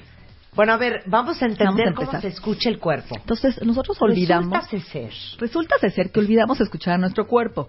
Y, por ejemplo, comemos, ¿por qué? Por falta de energía, Ujú. por estrés, Ujú. por cansancio, Ansiedad. por mal humor, por ansiedad, por aburrimiento, exacto, por cambios hormonales, Ajá. ¿sí o no? Sí. Por frío, muchas veces comemos por frío, y todo eso está indicando que el cuerpo está carente en algo. ¿Qué nos está pidiendo y no sabemos qué? A ver. Y normalmente es por alguna deficiencia de alguna vitamina y mineral y no lo escuchamos y le damos lo opuesto. Hace muchos años, cuando yo empecé a ser nutrióloga, yo no tenía aparatos sofisticados y hacía una prueba muy sencilla que iba a traer hoy, que son minerales líquidos. Yo te A- daba a a mí probar. me tocó. ¿A ti te tocó? Ah, tú o me te daba a probar magnesio. Hace, hija, 15 años. ¿Te acuerdas? Me dabas a probar Magnesio, Sí. solo, zinc, con agua destilada. Sí. Las ¿Ok? Y cuando te sabía dulce, era que tu cuerpo te decía, please, dame, me urge consumir magnesio. Cuando te sabía feo es que ya lo tengo, ya no me des más. Era muy interesante. Igual con el olor, daba a oler 24 vitaminas y así me daba cuenta de las deficiencias o de los excesos. Cuando, por ejemplo, un perro está estreñido, ¿qué hace? Come pasto, Claro. busca fibra. O una planta, cuando no tiene minerales, se desvía en el crecimiento y busca la luz o busca la tierra que tiene minerales. Hay una intuición que hemos bloqueado y que hemos no tapado Sí. con anestesiado por no escuchar al cuerpo. Entonces, hoy vamos a preguntarles, dime qué pide tu cuerpo y te diré qué te falta. Por eso, a ver, eh, ya vamos a hacerlo oficialmente en redes sociales, ¿va? Sí. El hashtag, ¿cuál les gusta que, que hagamos? Antojo. Gatito Antojo, antojo. antojo. Pero no digan unas gorditas, no. O sea, de veras pónganse serios. ¿Qué sienten ustedes que su cuerpo le pide? Igualmente, cuando yo ando en el último grado de agotamiento y ando deprimidona, cansada, tristeando, siempre me vas a ver con un suéter. ¿Sí? Cuando me vean con un suéter es porque necesito como un abrazo. Una papachona. Cañón, cañón, cañón. Hay que decirle Igualmente a Spider-Man que te un abrazo. te cae. Si te- Bueno, sí ¿Cuándo puede me ves ser, con claro. un suéter a mi puesto? No, no, nunca. Nunca traigo claro. un suéter. Cuando traigo un suéter es porque ando... Que necesita Sí, abrazos. sí, Besos sí. y abrazos. Ok, entonces va. Entonces, a ver, Hashtag antojos, díganos qué antojo tiene. Ajá. Entonces, primero, cuando buscamos cosas saladas, antojos por salado, ¿sí? ¿Te ha O pasado? sea, Sal, galletas, O sea, este, chamoy. aceitunas, chamois. Sí, eso porque tu cuerpo está teniendo una pérdida de fluidos, de líquidos, y está compensando. Puede ser una deshidratación, Ajá. puede ser el cortisol, que lo tengamos muy bajo. Sí, cuando tú tienes mucho estrés, el cortisol, que son tus Por eso, suprarrenales. pido- por eso todo el día quiero sal. Exactamente. Yo a todo le echo sal. you have a burn- tienes un burnout o tienes Claro. una fatiga adrenal O sea, ya no de tengo tu cuerpo, adrenales, ¿sí? básicamente. Tu cortisol está pidiendo, por favor, o te pide dos cosas, o sal, el cortisol, o alimentos muy densos en calorías para tener energía. Estoy tan agotado que necesito dulces, necesito azúcar, necesito harinas, cosas que me llenen de energía y me den muchas calorías. Claro. ¿Ok? Entonces, por ejemplo, cuando comenzamos a estar deshidratados, empezamos a comer papas fritas, galletas. Entonces hay que buscar que cuando se sientan que necesiten sal, no busquen alimentos como galletas o papas que tienen sal pero que no te van a nutrir. Mejor cómete unas aceitunas o unas cucharaditas, unos palitos con, con hummus o con mantequilla de almendra que tienen grasas buenas y sal. ¿Sí? O un poquito de jícamas con limón y chile. Sal de mesa. O sal de mesa, exactamente. mesa, Un claro. agua, un tehuacán. Sí. Se levanta en un minuto, ¿no? Claro. Entonces es muy interesante. Eh, Qué risa que Tehuacán es como Sí. Kleenex. muchas veces Claro. O sea, dices Tehuacán. O no como Nescafé. Un agua de soda. es como marca Sí, es como... No, es no es agua de soda, como- es un Sí. agua mineral. Si no dices quiero un agua mineral, dices, a ver, no, no hay Tehuacán. Punto. Pero sí hay que tener cuidado. Cuando te falta mucho tiempo sal y tu cuerpo sigue pidiendo, hay que estudiar y ver si no tienes realmente una deficiencia de electrolitos o de minerales. Entonces, no nada más es, oye, le doy a mi cuerpo y ya, checa. Si sigue esa, esa eh, adicción o esa necesidad varios meses, pues hay que medir y ver qué está pasando en tu cuerpo, ¿no? Ujú. Ok, antojo por chocolate. Ese es básico. A mí me pasa, yo creo que la mitad del mes. A ver, ser- no sé qué significa, ¿eh? ¿No? ¿Quién de ustedes mata por un chocolate? Yo, cañón. Es más, yo, yo soy chocoholic. Yo cero. ¿De verdad? Cero se me antojan los chocolates. Ok, tiene dos cosas que ver el chocolate. Uno, síndrome premenstrual. Muy importante la mujer. Cuando tú vas a arreglar, no sé si te has dado cuenta que una semana antes o te da diarrea o como que te da estreñimiento. Sí. Porque tu cuerpo usa mucho magnesio. Y necesita magnesio para ovular con la progesterona y por el síndrome premenstrual tu cuerpo usa más magnesio, que es toda la contracción del cólico menstrual, los nervios se constriñen, el magnesio te relaja, te quita el cólico, ok, te ayuda a dormir, la serotonina se te baja, estás deprimido una semana antes, está estudiado que en, un, en una resonancia magnética se ve, o en un SPEC del cerebro, que la serotonina baja una semana antes. No hay nada de serotonina en la mujer, pero estamos insoportables. Sí. Entonces, ¿qué haces? Buscas chocolate que tiene magnesio para compensar dos cosas. Serotonina, que te pongas de buenas, Claro. que no estés insoportable y que tengas magnesio, para que puedas ovular, para que puedas tener un síndrome premenstrual Entonces, sin en dolor. vez de meterse un, un Milky Way, entonces, ¿qué, qué comemos? magnesio, magnesio en polvo, magnesio en, en cápsulas, las sales de magnesio en Epson. Compras en, en la farmacia las sales de Epson. Ayer mi hija estaba muy estresada en la noche, no podía dormir, le dolía la cabeza, la metí en la cubeta en la noche mientras estudiaba, le puse las sales de Epson en agua y a los cinco minutos me dice, mamá, ya no me duele la cabeza, esto es magia.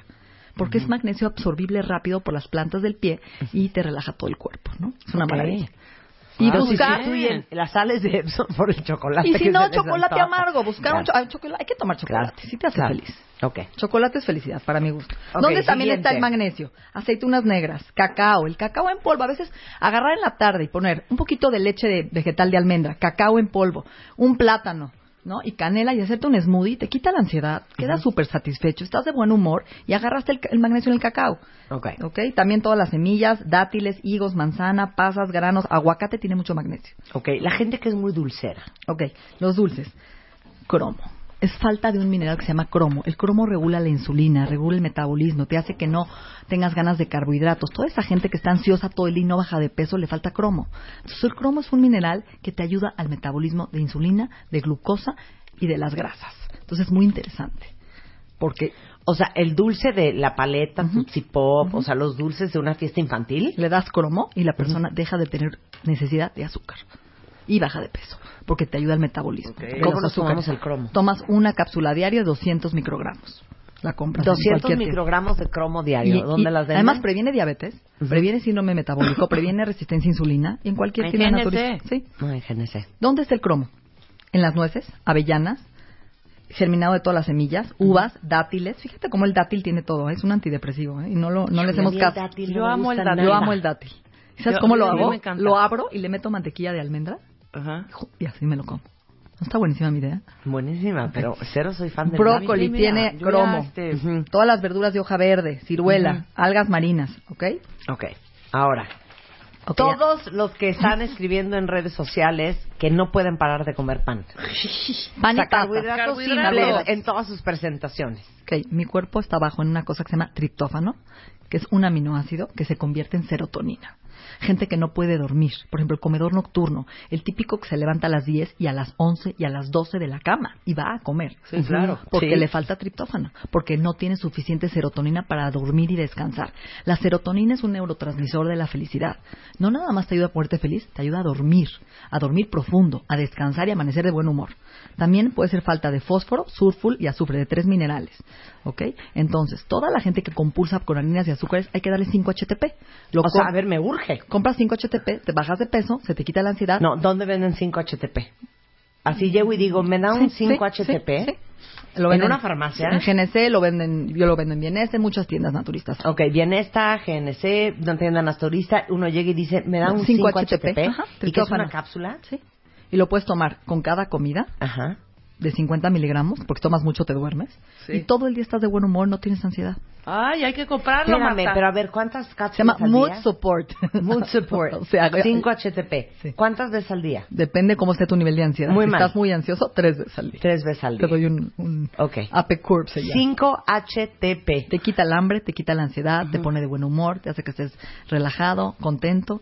Pero, por ejemplo, seguramente yo ¿Dónde puedo el- tener dos de estos que has dicho. Claro. Por ejemplo, si tengo Cromo esta y cosa de déficit, puedo meterme las dos. Claro, los puedes dos tomar chochos. cromo en la mañana con tu desayuno y durante el día tu triptófano. Entonces estás trabajando tu glucosa y los antojos. Ah, O sea, me tomo magnesio, mi cromo, mi, Yo tomo- mi exacto. triptófano. Exacto, y la Y magnesio en la noche. en la noche metes tus piecitos en las sales el de Está maravilloso. Esta es una súper maravilla. Eso lo voy a hacer, ¿eh? Te va a encantar. ¿A qué Bien. hora trabaja uno? ¿A qué hora trabajas si lo haces? Mientras lees en, la noche que ya leí Sí. tu entrevista con Spider-Man que no Sí. te soporta. Sí, sí, sí, que no me soporta. Dice, espérame, voy a poner mis pies en el agua y ahorita platicamos. Exacto. ¿Ok? Bien. ¿Dónde está el triptófano? Avellana, almendras, leguminosas, granos enteros, camote. El mejor antidepresivo es el camote. Tiene 5 HTP, mucho. Te digo una cosa, hay que Amo el camote. camote. Es lo Amo máximo el camote y como que nadie lo está Entonces, en la pelando, noche, ¿eh? llegas a tu casa y estás ansioso. Agarras, sacas tu camote con canela, donde lo cosiste con papel aluminio y canela en el hornito Ajá. o cocido, le pones un poquito de mantequilla de almendra, lo partes en cuadritos, o le pones fresas, frambuesas encima, y te lo comes y duermes divino. Me urge camote. ¿Sabes qué se me antojó? El puré. Hay un restaurancito en la Roma que hace un puré de Uf, camote. me fascina el puré de camote. Este es muy fácil. Pero tú compras camote para tu casa, por ejemplo, yo no. No, camote mandar diario, diario. Hazlo frito. Claro. En una charola con aceite de coco y sal de mar y pimienta cayena en como el horno, papas. Divino, claro. Lo puede ser salado y dulce. Bueno, también el cacao tiene triptófano, otra vez. Entonces, chocolate por eso te hace feliz, porque tiene triptófano. Ajá. Fósforo y azufre en avellanas, almendras. Ve como todas las semillas. Si tú me preguntaras qué alimento tiene casi todo, las deficiencias de las almendras y las avellanas tienen fósforo, magnesio. nosotras comemos diario Y el aguacate. Ok. Sí, yo me, ¿Qué yo, pasa? yo el Ella se roba las mías. El lunch de Marta agarró. Ok, antojo de botana salada, las galletitas, este, sí o no, que llegas y quieres las galletas saladas, las Ritz, las Galleta las- salada Totalmente. no puede ser. Yo me ¿Tienes puedo acabar dos Siempre quiero rollitos galletas de saladas. galletas saladas. Yo también. Es impresionante. Que antes eran galletitas Y porque en la noche premium. además también. Ahora ya son eh, saladitas Ah, gamesas. qué interesante lo que dijiste. ¿Por qué de noche? Ajá. El calcio se pierde de noche. Por eso se toma el calcio de noche. Pero tú, ¿por qué hablas como si estuvieras Entonces, el teniendo calcio... Estuviera seduciendo El a- calcio. ¿Por qué, qué todo calcio. es sexo contigo, Todo es sexo. Buena me onda. encanta, me encanta, ya A sabes. ver, ¿por qué es de noche? porque es de noche. Y es la hora que hay que... Para dormir bien. No, qué idiota eres. Es porque perdemos más calcio de De noche. noche, sí. Ajá. Ok, Entonces, el calcio, la deficiencia de cuando quieres antojo de galletas saladas, botanas saladas, te falta calcio. ¿Dónde está el calcio? No en los lácteos, señores. Hay estudios que lácteos te pierden el calcio y te descalcifican por las ideas de tu cuerpo. El calcio está en la chía, en el ajonjolí, frijoles, maca, betabel, brócoli, col, sobre todo la col, ¿eh? Si comiéramos diario una sopa de cola y tenemos una que la excelente col está fuerte un poco calcio. graciosa. ¿Sabes cómo es rico? En papel aluminio la partes a la mitad y le pones como especies, sal, aceite de olivo, vinagre, la metes al horno, como crujiente. Y sabe delicioso. La col lo estoy confundiendo. La La, col. col. es La col morada. verde. Es no la lechuga. cale, no la cale, la col. La Ah, col normal. ya, ya, Pero ya. hay col verde también. Hay col verde y hay col Ajá, morada. y hay col morada. Y la rebana, hacer y hacen como sopa también sopa de eso. col. Sí, no, sopa ¿verdad de- que es bien poco puro graciosa? calcio, ¿no? Sí, No es, tiene es ningún difícil, es complicado, col, es sí. complicado. Pero el brócoli tiene calcio, el ajonjolí es maravilloso. Ok, Ajonjolí, mira. gusta, sí. Ok, Para todos los que se les antoja la carne, te lo juro, cuando yo estoy agotada ya en mi último, quiero carne roja. Ok, la carne sí es verdad. Sobre todo la gente embarazada también le pasa que era vegana y empieza a buscar carne. ¿Por qué? Porque la carne tiene hierro y tiene vitamina B12. Ujú. Cuando estás anémico, cuando estás cansado, cuando tu cuerpo, fíjate algo que te voy a decir, Marta, ve cómo el estrés te acaba. Cuando tú tienes mucho cortisol, mucho estrés, porque tu cuerpo no sabe si es tu marido, el trabajo, el dinosaurio que te está persiguiendo, el cortisol empieza a comerse, a usar como energía tus músculos, tu grasa y tu glucosa. Entonces empiezas a perder ligamentos, músculo, tejidos, porque te estás degradando, estás en catabolismo. El estrés hace que uses toda tu reserva para tener energía disponible para atacar el dinosaurio que te está persiguiendo. ¿Estás de acuerdo? O para sí, correr. sí. Entonces, ¿qué hace cuando pierdes músculo? Tu cuerpo necesita carne por el estrés para compensar esa falta de masa muscular. Por eso el estrés te pide carne roja, ¿sí? Ujú. toda la proteína animal para compensar. Y lo que estamos viendo es que también en la gente vegana embarazada, sus músculos están muy fáciles. Cuando abren a hacer la cesárea, me dicen los doctores que casi con las, con las manos, ya no necesitan ni cuchillo porque hay una flacidez. O sea, el cuerpo humano en ciertas etapas de tu vida sí O sea, tú necesita no eres fan de no comer carne. carne. Yo, yo no, la verdad no. Sí. Y ahorita me eché todo un libro de plant-based, el director y el dueño de Whole Foods, el CEO, acaba de sacar su libro. Y habla de una dieta totalmente plant-based para... Y sí hay estudios que bajan enfermedades como cáncer y hay longevidad, pero siento que el ser humano no puede vivir a base de verduras y frutas, sobre todo porque ayer vi una paciente que me encantó lo que me dijo. Me dijo, la comida chatarra me desinflama y cada vez que como frutas y verduras me inflamo y me pongo gaseosa. ¿No te ha pasado que cuando comes demasiada fibra te inflamas todo el Sí, día? totalmente, sí. Sí, hay gente que su intestino no aguanta Mira, tanta fibra. la- el mío no aguanta. De verdad. Yo me puse fatal de estar, Es lo- ¿te acuerdas que te dije? Empecé una, pero también me la tomaba de noche, ensalada en la mañana, en la, perdón, en la hora de la comida No, es que la y en la noche. Ensalada de No, noche no, se toma, ¿eh? no. La lechuga no se toma de yo- noche. ¿Verdad que no? Cero, nunca. Ay, no, no, me dio una inflamada, una colitis espantosa. Exactamente. Entonces hay que tomar la fibra poco a poco, educar a nuestro cuerpo y gradualmente a com- ir comiendo fibra, aumentando este consumo, porque a veces nuestro intestino, tienes un colon nervioso, un colon irritable, no aguantas tanta fibra. Y te cae Ujú. mejor una carne. Claro. Ujú, ujú. Entonces hay que escuchar al cuerpo. Claro. Oye, dice aquí una cuentaviente que ella Ujú. no puede subsistir sin frijoles. Yo también, mana. Yo abrazo. también. Abrazo. Creo que el abrazo frijol- a you y sister. El frijol es una maravilla. Pero no sé el por qué la frijol- gente le tiene tanto miedo al frijol. No, no, te- Tiene hierro. Sí, es, una, proteína maravilla. maravillosa, tiene aminoácidos, tiene todo el complejo B, te nutre, te llena, te ¿Pero hace ir al baño. significa antojo de frijol? Ok, puede ser falta de hierro, porque Sí. el frijol tiene mucho hierro también. Ujú. Puede ser falta de vitamina B, Ujú. complejo B, ¿sí? O falta de fibra. Y acuérdate que el frijol ayuda a bajar los niveles de glucosa, porque tiene tanta fibra soluble que te ayuda a nivelar estos niveles. Entonces te da energía, te da saciedad. Un plato de frijoles en la noche con nopales No, no, bueno. lo mejor. y chilito, bueno. Lo mejor. Ok, entonces, ¿dónde está la B12? Y la carne en espirulina, tiene mucha B12. Todas las algas marinas tienen B12. Todo lo fermentado, tempe, miso, lo que comen las japonesas, verduras crudas y la levadura de cerveza tiene B12.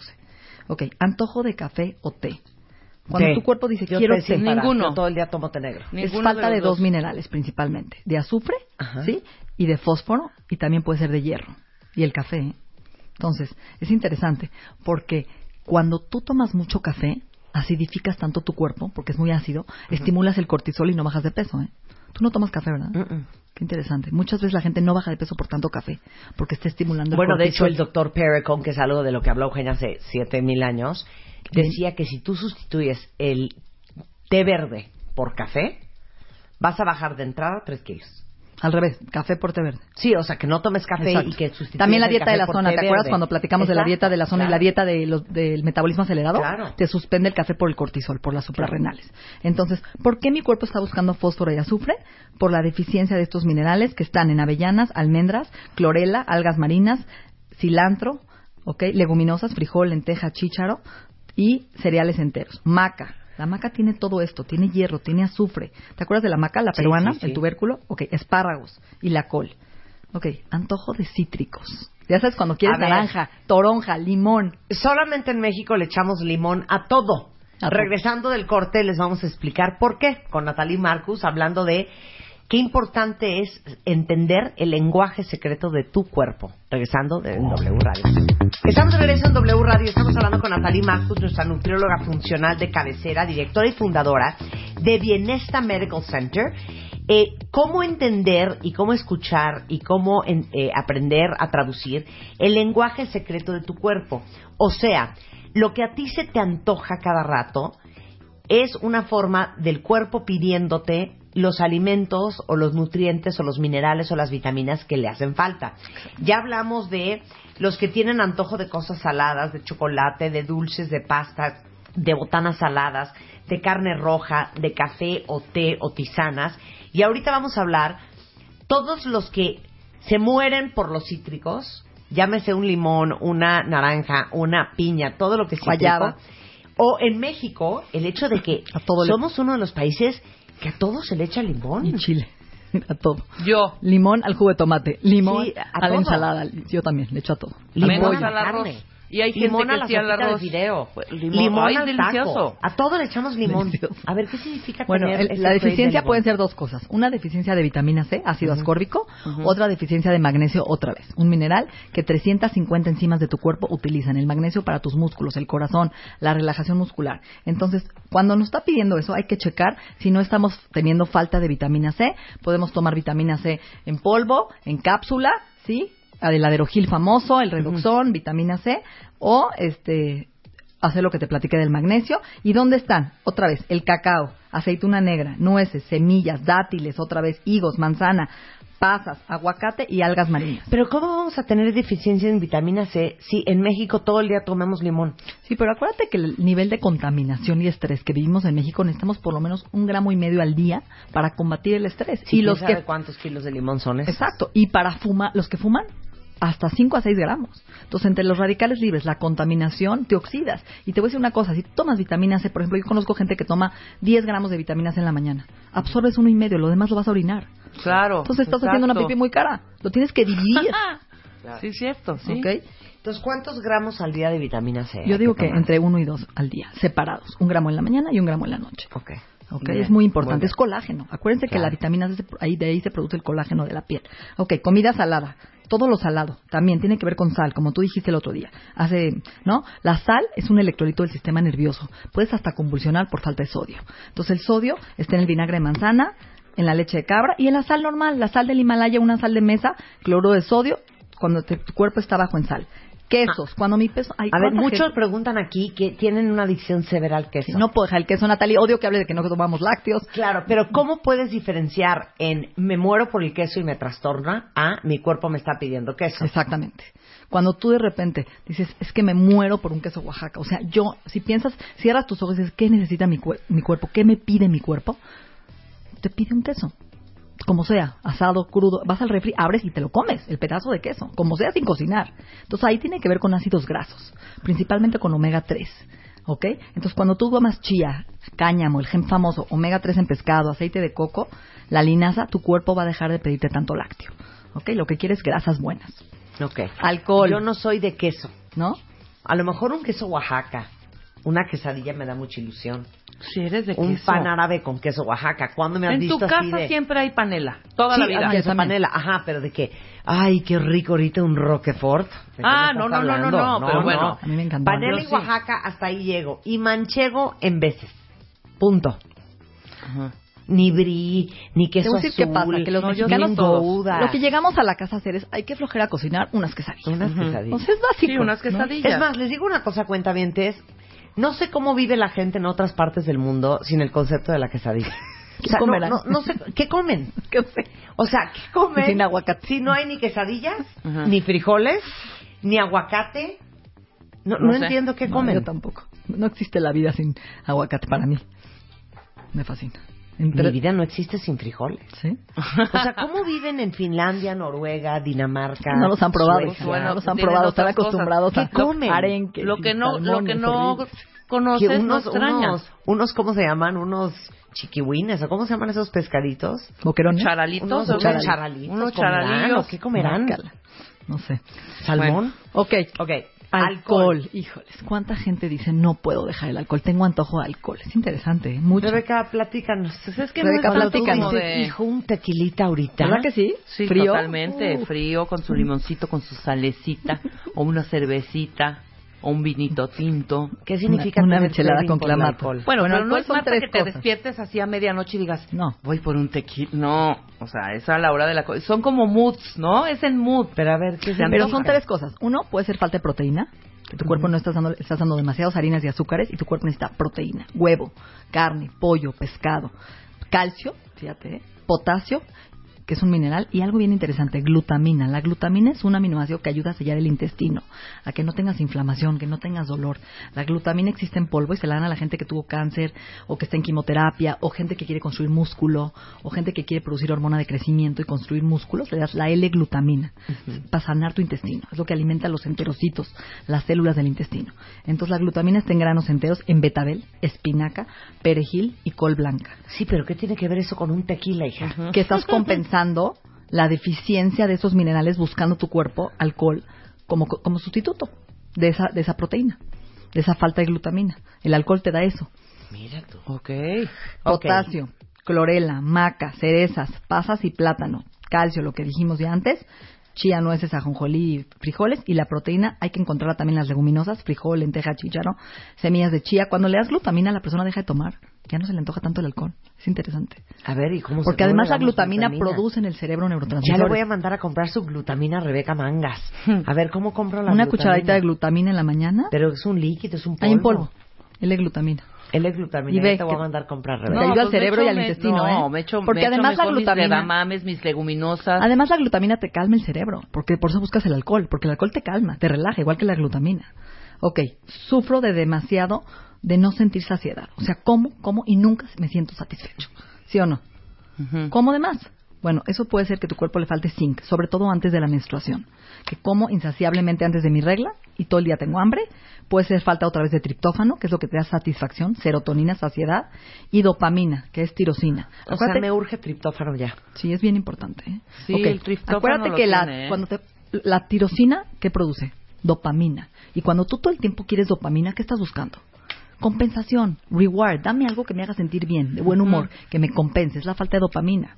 Entonces, la dopamina, ¿dónde la encontramos? La tirosina, en vitamina C, frutas cítricas, kiwi, fresa, maca, azaí, papa, pimiento, triptófano, avellana, almendra, pavo, cacao, camote, otra vez, ¿sí?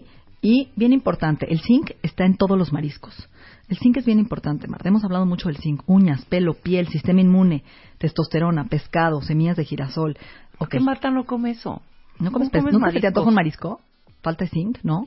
O sea, que le digas un camarón. Se me antoja un camarón, se me cangrejo, antoja un pescado. Pero un pescado no te lo echas, no me digas. Un pescado así que digas, ay, qué ilusión. Quiero un robalito de salmón. Quiero un robalito a las brasas. sí ¿no? me encanta, omega Sí. 3. Ok, por última, ¿qué pasa cuando no tienes apetito al revés? Cuando no tienes hambre. Cuando tienes un hijo que no tiene hambre nunca o un marido que de veras puede vivir sin comer y que ha perdido el apetito por estrés, por, un- una enfermedad, por un- algún medicamento, por un proceso de quimioterapia, de cáncer. Entonces, cuando no tenemos apetito, nuestro cuerpo hay que darle manganeso, vitamina B para recuperar el apetito, zinc y sal. ¿Ok? Entonces, ¿dónde está esto? Esto, pérdida de apetito, lo vamos a encontrar en todas las leguminosas, frijoles, lentejas, chícharos, alubias, nueces, almendras, ¿ok? Obviamente, ciruela, aguacate otra vez, em, cacao, te abre el apetito, semillas, espirulina, algas marinas. Hay alimentos como el alga que tienen am- también todo el complejo de por eso los japoneses están tan sanos, porque el alga tiene vitamina B, tiene hierro, tiene minerales y no sabemos cocinarlas, no sabemos ni prepararlas. Entonces hay que echársela en la sopa picadita, asarla en el comal y ponérsela. Entonces, ¿qué vamos a hacer? Cuando tengamos un antojo, como conclusión, Marta, a ver, yo tengo antojo de un helado de chocolate y digo, no, no me lo voy a comer porque engorda, entonces mejor me como unas palomitas y luego me como una naranja y luego me como unos merengues light y acabo tragándome el helado. ¿No te pasa? Que nada más aumentas las calorías y buscas 17 cosas y acabas terminando el antojo que tu cuerpo te pidió porque no lo puedes resistir. Claro. Entonces, por eso, yo creo que hay que escuchar al cuerpo y darle el antojo que quiera. Si tu cuerpo te está pidiendo algo, lo que siempre digo, tres reglas. Cómetelo, pero con 10 de calificación. Se me antojó un helado. Me lo voy a comer sentada, con conciencia, no platicando, no en el coche, no hablando por teléfono. Lo voy a disfrutar y voy a decir, me sabe a 10. Y me voy a comer tres cucharadas de 10 de calificación. Y cuando me sepa 8, digo, mañana tengo permiso de volver a tragarme el helado. Yo tengo permiso de comer lo que yo quiera. Con 10 de calificación, sentada, con conciencia. Y cuando ya no quiera, lo paro. Claro. Eso es muy Sí, porque empiezas con 10 y a la bueno. séptima cucharada ya, estás en 5. Es porque ya me lo y serví, otra ya bola y, y bueno, ya es. Entonces ya no estás escuchando tu antojo, no le estás Claro. dando al blanco. Claro. Te estás haciendo güey tapando la... Te voy a decir otro antojo que yo se los he contado mucho, nocturno, que yo tengo. Palomitas. Mm, mm, Ojalá. Ojalá que fueran palomitas. ¿Papas? Crema de cacahuate. ¿De veras? No puedo. ¿Y por qué no lo cambias por crema de almendra? Que es más Ay, sano. porque no sabe igual. ¿No? No, No. sabe igual. Ok, te O sea, hacer un- Skippy, Jiffy, Aladino, Skippy, Jiffy, Aladino. Punto y se acabó. Ok, no me gusta. Una cucharada sopera de crema de cacahuate, es que no lo puedo creer. Bueno, Pero soy así desde no los te- cinco años. ¿De verdad? ¿Qué será que me hace falta? Sí, te falta algo. Porque Pues pura maldita gula. Yo creo, porque el cacahuate tiene dos cosas negativas. Es grasa muy alergénica, Sí. que alimenta hongo, cándida, sobre todo en la noche, le estás dando al hongo directo. Cállate. Y cacahuate a la larga causa cataratas. Es una grasa mala, la única. Pues come mantequilla de semilla de girasol, de almendra, de nuez de la India y te voy a dar a probar buenísimas para que sustituyas tu, tu antojo por algo un poquito más sano, que es el Es que la crema de cacahuate es la crema de Pero yo sí cacahuate. creo que tú estás compensando el estrés de la sal, del cortisol, ¿eh? Porque Puede todo lo que me dices son alimentos salados. Puede ser. Oye, dicen aquí, muchos cuentamientos repitieron lo mismo. Una cosa espantosa por el chile, por algo picante, que puede ser desde unos cazares hasta un chamoy infernal de esos de bolita de chabacano que vienen flotando en, en Sí, esa sí, en agua, en esa Que te perfora el salmuera intestino. que te perfora la lengua, o una paleta de chile. O sea, ¿qué onda con el antojo del chile? Que todo lo salado y chile puede ser falta de vitamina C, aunque no lo creas. Y puede ser también estrés, cortisol, que tu cuerpo está compensando por la falta de suprarrenales sal. Y tu cuerpo lo interpreta como chile. Entonces, ¿qué vamos a hacer? Lo primero que le digo a la gente es, escucha a tu cuerpo, pregúntate, ¿qué quiero? ¿Algo dulce o algo salado? Porque luego ni sabes, algo caliente o algo frío, algo duro o algo suave. Hazte esas tres preguntas para que vayas descartando. No, pues se me antoja algo caliente, ok. Y eh, algo salado, ok. Entonces a lo mejor puedes hacerte una sopa, ¿sí? Calientita. Y eso te quita el antojo de escuchar a tu cuerpo de algo calientito. Claro. Oye, aquí preguntan mucho que no pueden dejar de comer huevo. Bueno, el huevo es Y muy... es huevo diario. Sí, es cierto, ¿eh? Y el huevo es muy interesante. El huevo tiene una cosa que se llama colina, que es la memoria. ¿A qué entré? ¿Qué iba a hacer? ¿Cómo se llama? La velocidad de tu cerebro. Entonces, la, me- la- estás compensando la falta de colina comiendo huevo entero. Tam- Entonces, sí es importante comer huevo, ¿eh? Y sobre todo orgánico. Está buenísima, ¿no? Nos trajo una bolsita eh, de unas Galletas Lo quisiera de decir de otra manera, pero son como unas caquitas verdes. Cállate. Son unas caquitas verdes que estamos Rebeca y yo comiendo sin parar. ¿Qué es esto? Son unas galletas de avena con matcha. La matcha es el té verde Ajá, japonés. ajá. ¿Qué tal están? No, divinas. Deliciosas. Sí, Son pura avena, clara de huevo, aceite de coco y matcha. Están bajas en calorías, nutritivas. A ver, ¿se te antoja algo dulce? A ver, es que todos quisiéramos, sí o no, cuentavientes, que tú Yo fueras nuestra asistente personal, Te que vivieras con nosotros, entonces sube Hoy queremos Natalie galletitas de con lo que con lo que voy a desayunar. Con antojo sano. A las 12 del día llega a mí y entonces me da un jugo verde. A las 2 de la tarde me sirve, o sea, Yo deberías sí, cuenta conmigo. Pero en mi blog hay todo eso. En mi Facebook, en mi Twitter y en mi Instagram todos los días A subo recetas. una- tus redes sociales. Es arroba Natalie Marcus, N-A-T-H-A-L-Y Marcus. Ujú. Ok, ahí todos los días te subo recetas como estas, deliciosas, para que comas sano y llegues a esos antojos. Todos los días, fíjate, cuando como algo, repito esta frase. Cada vez que como es una oportunidad de sanar a mi cuerpo. Ya sé que te va a caer gordo mi frase, pero es real. Entonces tú puedes darle a tu cuerpo algo para sanar los antojos verdadero que te llene, porque cuando comes algo que ni siquiera es verdadero, como las papas, ¿por qué le dices no puedes comer solo una? ¿Sabes por qué? Porque tienes la falsa ilusión que cuando comes papas tu cerebro va a quedar satisfecho y como no tiene nada más que falso y porquería, tu cuerpo necesita compulsionar y se hace adicto a ver si algún día le va a dar algo bueno a esa papa. Claro. Entonces, por eso no puedes comer solo una, porque no es verdadero. En cambio, cuando te comes una galleta de estas, quedas pleno y satisfecho, ¿o no? Sí. Eso es darle a tu cuerpo algo verdadero y bueno. Entonces, escuchen a su cuerpo, escuchen sus antojos, no se automediquen, no se tomen 40 vitaminas, háganse estudios, mídanse, coman sano y a veces comiendo en equilibrio, esos antojos se van a ir. Se van a ir. Natalie los puede medir para ver qué vitaminas y qué minerales les faltan. Sí, hoy te puede medir ¿Cómo en es? cabello, se puede medir en un escáner en la mano. Ya tengo un estudio nuevo que no te he hecho en la mano. Y te dice cada vitamina y cada mineral es un láser. Y en 30 segundos ves si estás bajo en magnesio, estás bajo en zinc o si ya te pasaste. Sí, también. ¿no? Entonces hay que ver, te juro que una dieta equilibrada, dándole nueces, dándole espirulina, dándole maca, dándole un poco de todo, betabel, camote, rotando los alimentos, no huevo diario, de repente tus antojos te volteas y dices, ya no los, ya no los tengo, porque he cubierto las necesidades de tantas vitaminas y minerales en mi cuerpo con la pura dieta que me siento mejor. Hasta el azúcar se te quita. Yo he tenido craving de azúcar, ¿sí? Y de repente dejo de comer azúcar tres días y ya ni la quiero. La azúcar es súper adictiva, Marta. Tú sabes que es más adictiva que la cocaína. Súper adictiva. Entonces, cuando estás en ese roller coaster, en esa rueda de la fortuna del azúcar, subidas y bajadas, todo el día tu cuerpo quiere más. Entonces, cuando empiezas a darle como una galleta esta, integral, con fibra, queda bien tu antojo de azúcar, ¿a poco no? Súper.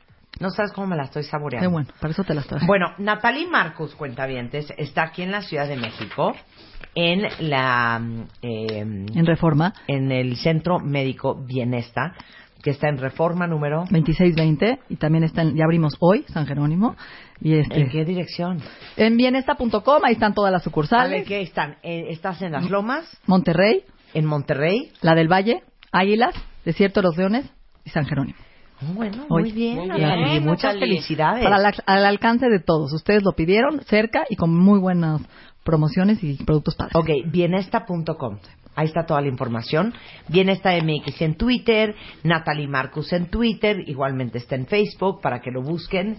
Busquen a Natalie, tiene un equipo de gente que trabaja con ella que los puede ver y este pues que empiecen a nutrir su cuerpo de lo que realmente le hace falta. Exacto. ¿No? Gracias, A Natalie. ustedes. Un placer tenerte acá. Gracias. El teléfono de Bienesta rápidamente. 52 59 14 14. 52 59 14 14. Gracias, Natalie Marcus. W Radio. ¿Recuerdan los consejos de belleza de sus abuelas? Este mes en The Beauty Effect, la revista, desempolvamos los consejos y las rutinas de las mamás, abuelas y tías para tener mejor pelo y piel. ¿Qué se untaban? ¿Cómo se cuidaban? ¿Cómo se peinaban? ¿Y qué tratamientos usaban? Además, cómo usar el autobronceador paso a paso sin quedar naranja. Porque orange is not the new black. The Beauty Effect. Te enseñamos la belleza mejor que nadie. Este mes, en Revista MOA, deja de hablar sin pensar. Entiende el poder de tus palabras. Te decimos por qué lo que dices cambia lo que vives, lo que eres y lo que piensan los demás de ti. Cómo hablar para que de verdad te escuchen y qué palabras cambian tu vida.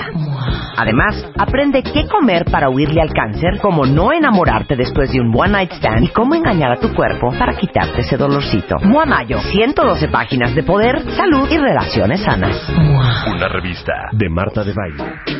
Son 12.04 de la tarde en W Radio. No saben cómo me estoy saboreando este tema, cuentavientes, porque está con nosotros Aura Medina, mejor conocida como la chata de Beat, la reina de la codependencia, profesionalmente En todo lo, hablando. en todo lo, Que de nos palabra. había prometido este tema la vez pasada. Claro. Y les digo una cosa, híjole, qué fina línea entre amar a alguien y depender y codepender de Absolutamente, Marta. Es una línea chiquititititita que además, aunada a los condicionamientos e ideas erróneas que traemos, se, se, se- se funde.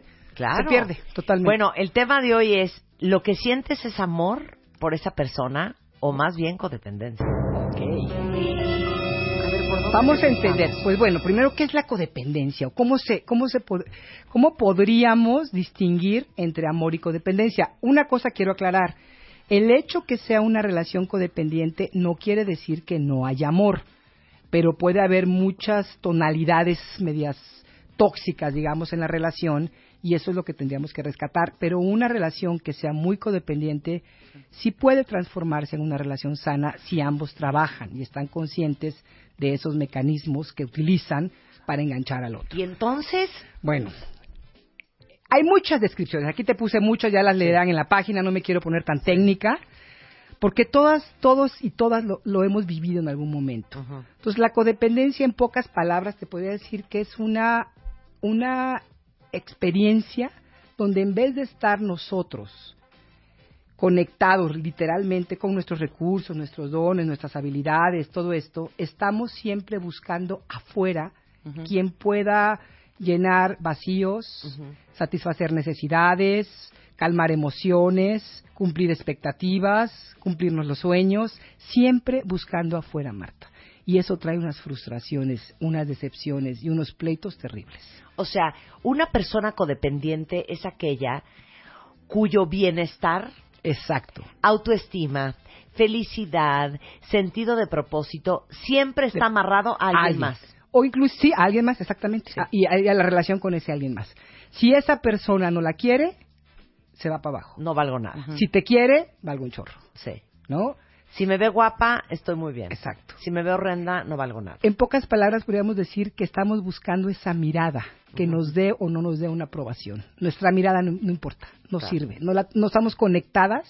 O a sea, esa tu brújula interna no la trae en la mano alguien más. Así es. Fíjate qué bonita, wow, qué bonita manera de ¿No? ponerlo, Ma- Marta. Te lo voy a copiar por ahí. Está buenísimo. interna la trae en la mano alguien más. Así es. Imagínate qué fuerte. Si vas bien, si no estás bien, si, si eres bueno, si vales la pena, si Sí. esto, todo depende todo el de tiempo. alguien más. Y esto viene, pues obviamente, imagínate un niño chiquito, ¿de quién depende para saber quién es? Sus papás. De sus papás, totalmente. La mirada de la madre, la mirada del padre, son los que te van a ir creando el sentido de valor, de valor personal. Entonces, si esa mirada estuvo llena de reproche, de crítica, de juicio, y estoy hablando de la mirada por decir cualquier cosa, porque puede ser la palabra, puede ser la conducta de los padres, ¿no? Y de los cuidadores. Pero literalmente un niño se, se va formando si todo el tiempo le estás diciendo cosas que si eres así, que tú lo has dicho muchas veces, no, no le digan a sus hijos así, díganles Claro, porque sí tiene una fuerte huella, sí nos deja, digo, Dile a tus hijos que son lo que tú quieres que sean. Exactamente, entonces tú- tú- y, y si tú ves, a, por ejemplo, como madre, y fíjate, esto tiene mucho, la codependencia tiene mucho que ver con la madre.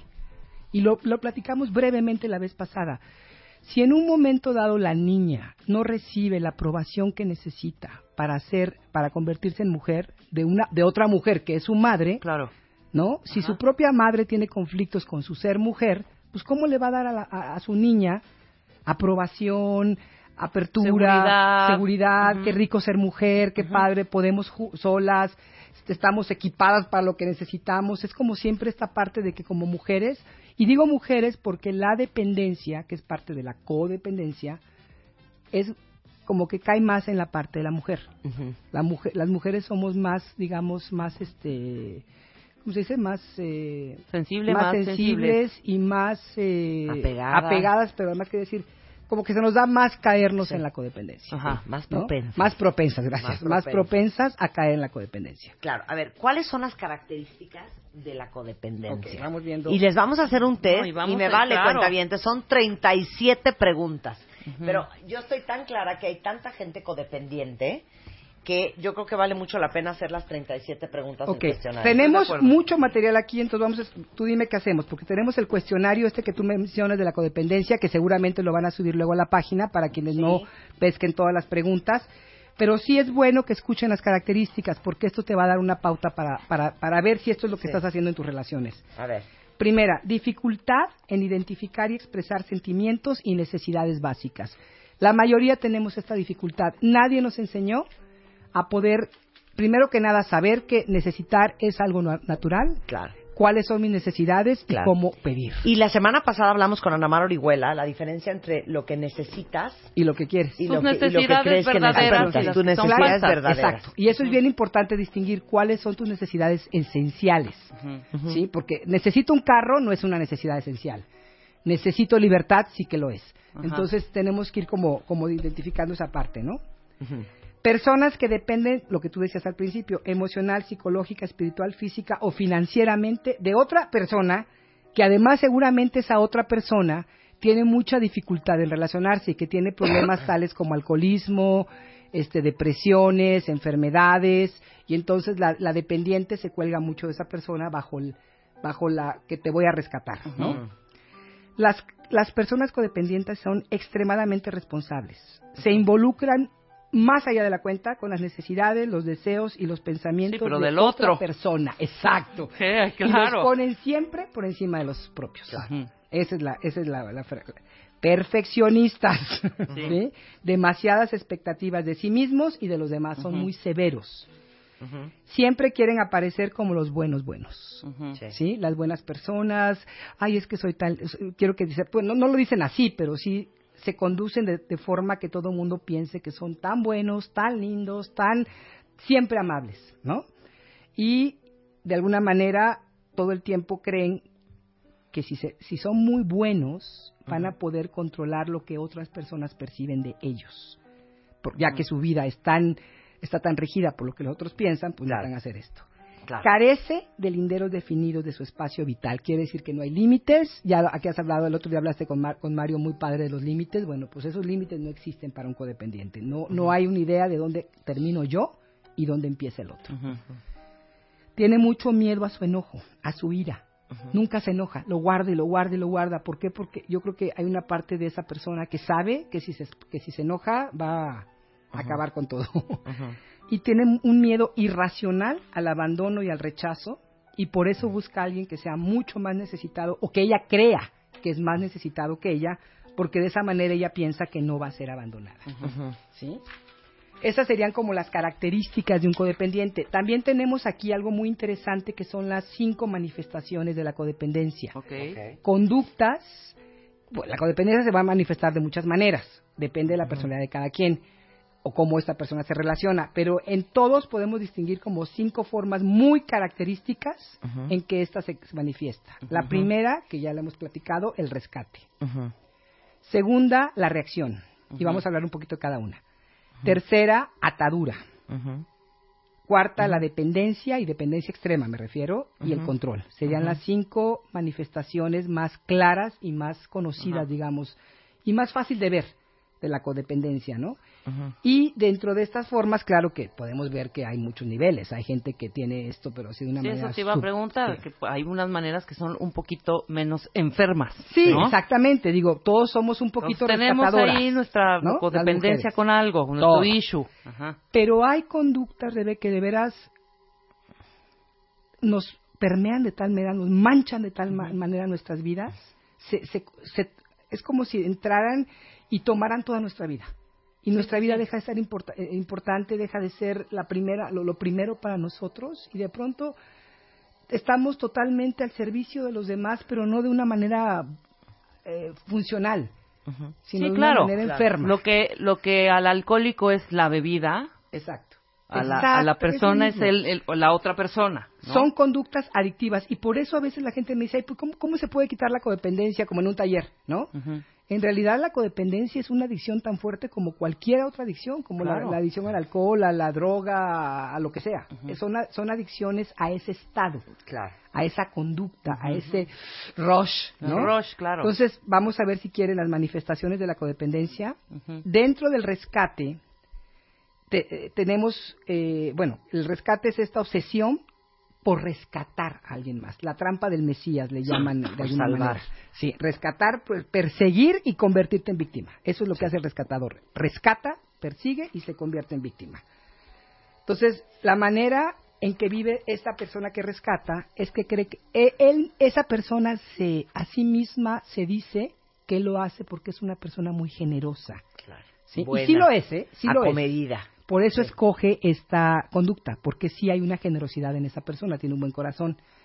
Pero en realidad lo está haciendo para poder ganarse el amor de la otra persona. Es una Claro. estrategia O para creada. ser necesitado. Para ser necesitado, Claro, ¿no? Que te necesiten. Claro. El rescate no es un acto de amor, escúchenlo. No lo es. ¿Cuándo sí ayudamos? Cuando el otro nos los pide, cuando nos, cuando nos pregunta, cuando, y cuando para nosotros que acepten nuestra ayuda o no, es lo mismo. Claro. ¿Sí? No te ofende, ah, es que yo le, lo ayudé y encima de todo no quiso. Sí. ¿No? Ya sabes eso. Sí. Cuando para nosotros lo verdaderamente importante es el bien del otro y no lo que, que él haga lo que nosotros queremos que haga o que creemos que es lo, lo correcto. ¿sí? ¿Por qué rescatan los codependientes? Hay varias formas, hay varias razones. La culpa, la necesidad de ser reconocidos y la necesidad de ser necesitados, que es lo que tú decías hace rato. Eso está muy cañón, ¿eh? ¿Qué tal? Oye, hay mamás super codes con, No, con- los hijos. pero- Que te ayudan en todo porque es importante para ellas que las necesites. Sí, claro. Por ejemplo. Y también para que tú O el marido cierto- que, que, que básicamente te tiene ya como discapacitada porque te quiere resolver absolutamente todo en aras de yo te quiero mucho, Claro. pero es una forma de asegurarse te ser quedas como niña. Yo me Claro. quedo como tu papá y tú Exacto. sigues siendo mi niña. Exacto. Yo te conté en alguna ocasión que mi abuela nos decía siempre, niñas, hagan que sus maridos las necesiten tanto que no sepan ni dónde tienen los calcetines. Así, es que- así era antes. Sí, claro. Sí, claro. Tenían que ser así. Tipos de rescatadores. Complaciente. El complaciente. Siempre dicen que sí y, y Sí. nunca se atreven a decir que no. El que da y da, el dador. Dan todo, todo, todo, todo. Dan de forma obsesiva. Aguas. Sí. El protector, que tú decías un poquito del, del, del marido, ¿no? Se preocupan siempre del bienestar de los demás y hacen hasta lo imposible por los demás. Por los demás. El, el consejero. Escuchan a todo mundo, tienen una antenita especial para toda la gente problemática, ¿no? Sí, sí. Si tú te sientes bien picuda porque en la oficina todo el mundo se te acerca a ti no te dejan trabajar, aguas. Sí. Porque este puede ser el rol en el que estás cayendo. El Salvador. Atraen a todas las personas que están en crisis y dejan todo en su vida para ayudar a esa persona. Claro. ¿Sí? O sea, es la que levanta al novio. Por supuesto, te este, habla a las 3 de la mañana borracho. Y baile- que creemos que con nuestro amor él va a cambiar y lo vamos a. Ni digas eso rescatar. que esa me duele más. Y entonces ya hasta le cambiaste la forma en que se viste, le compras ropa, le ayudas Todo. a, su pagar tar- a, pagar sus tarjetas, los Sí, subsidias. no. Todo, todo. Pero para que seas rescatadora y tengas esto, para que se arme este ambientito codependiente enfermo, pues la otra persona también como que se pone de pechito. Ah, no, pues, a eso me siempre refiero. es O sea, con tu- alguien así. Tu vínculo va a ser siempre con esa persona que te va a dar jale y te va a dar bola. Sí, Rebe, porque si tú tratas de rescatar a una persona que puede estar en un conflicto pero que- o en un problema, pero que no tiene esta característica de Que no está enfermo, claro. Que no está enfermo, te va a decir, a ver, espérame. Sí, momento. Sí, gracias, ayúdame con esto, pero porque no, no, o sea, si no se lo estás pidiendo, tampoco te, te va a gustar que alguien se meta en tu vida. Exacto, ¿no? claro. Por eso a veces te dice alguien, no, muchas gracias, y la codependiente se ofende terriblemente. Sí, claro. Pero es que yo lo hice con la mejor intención. claro. No, pues no lo estés haciendo con esa Bueno, intención. entonces, esa es la parte del rescatador. La segunda manifestación de la que hablábamos es la reacción. Y esto es una actitud bien común en muchísimos de los codependientes, porque en algunos es tan fuerte que se convierte en la única forma de respuesta a todas las circunstancias. Reaccionamos ante los sentimientos de otros, a lo que otros puedan sentir, decir o pensar, a nuestros propios sentimientos y pensamientos. Vivimos en la reacción, somos seres reactivos. No damos ese espacio de respira profundo, siente qué está pasando, date cuenta de lo que pasa y entonces responde. Aquí no hay respuesta. Aquí vivimos en pura reacción. La vida entera se convierte en una reacción a la vida de otros, a los problemas. Reaccionamos con coraje, con culpa, con vergüenza, con todo lo que te puedas imaginar. Y es un hábito, hábito adquirido por respuestas constantes a crisis. Y ya no sabemos que vivir en crisis. Una persona así vive en crisis. Y si no hay crisis, se encarga de Se encarga de acá. Claro, que haya. No puede Por vivir sin crisis, totalmente. no sabe cómo vivir en paz. Claro. Mucha gente me ha dicho a mí, ahora es que cuando estoy en una relación tranquila me aburro. No puedo, me salgo. Claro. Porque no saben cómo estar en paz. Su sistema nervioso está tan alterado, tan todo el tiempo, que necesitan, es una, es una droga, es Sí, una claro. verdadera droga. Y aquí hemos perdido totalmente el, el- el- este, este responder en vez de reaccionar es, es posible, bueno, es- esas son las soluciones más tarde, pero, pero sí se puede responder. Esta persona vive reaccionando. La otra manifestación, la tercera, es la atadura. Estar amarrado, atado. Fuertísima ¿Sí? esta. Y atar es no permitir a alguien que sea libre para vivir su vida. Es literalmente vivir unido con lazos de esclavitud hacia otra persona. ¿Sí? Cuando dos personas están atadas, pareciera que la vida de una dependiera totalmente de la otra. Pero tipo, ¿cómo se ata uno? Te, te atas emocionalmente, o sea, llegas a fundirte de tal manera con la otra persona que no hacen nada sin, sin el otro. O sea, van juntos a todos lados. El otro día estaba escuchando una pareja que ella decía algo y él, él se volteaba y le decía, ¿verdad que sí, mi amor? Pero cosas que, que él no tendría ni por qué saber de ella. Sí, sí, sí, sí, o sí, sea, sí, como sí. ya no sabes quién es quién, Sí. ¿no? Es como si, si fuera un solo ente y los envolviera a los dos. Y Claro. está rico la fusión. Alguna vez hablamos aquí de, de la separación y la fusión. Es muy rica la, la, la, la fusión con alguien. Pero necesitas espacios de, de tener tu propia vida tú, tu propia vida yo, mi propia vida yo y un espacio para ambos, ¿no? Entonces, en esta no, en esta no hay espacios. Estás atado en la posesión. No hay límites entre los dos. Hay un control absoluto de una forma u otra. Puede ser hasta muy amables. Se manipulan, se controlan. Si alguno de los dos se quiere separar tantito, bueno, olvídate la crisis en la que se meten. ¿Sí? Esas personas que quieren, es que no me habló el fin, es que el fin de semana, que, que- ya dan por hecho que el novio tiene que verlas todos los días y que tienen que estar los sábados. Y los yo creo que el, el- el patrón es, es- podría ser algo así. Esas típicas parejas de, no, bueno, yo no salgo con mis amigos este, en la noche. Entonces, como yo no salgo, Esa es tú una tampoco. Claro, exacto. Porque yo no es que no quiera salir con mis amigos, sí quiero, pero si Pero- yo salgo, entonces ella va a tener pretexto para salir también. Yo no me Entonces, doy derecho. Yo no me doy derecho, pero ¿sabes qué? Yo tampoco te lo doy a ti. Esa es la atadura. Y ¿sabes qué? Bueno, pues todos colores de todos ramones.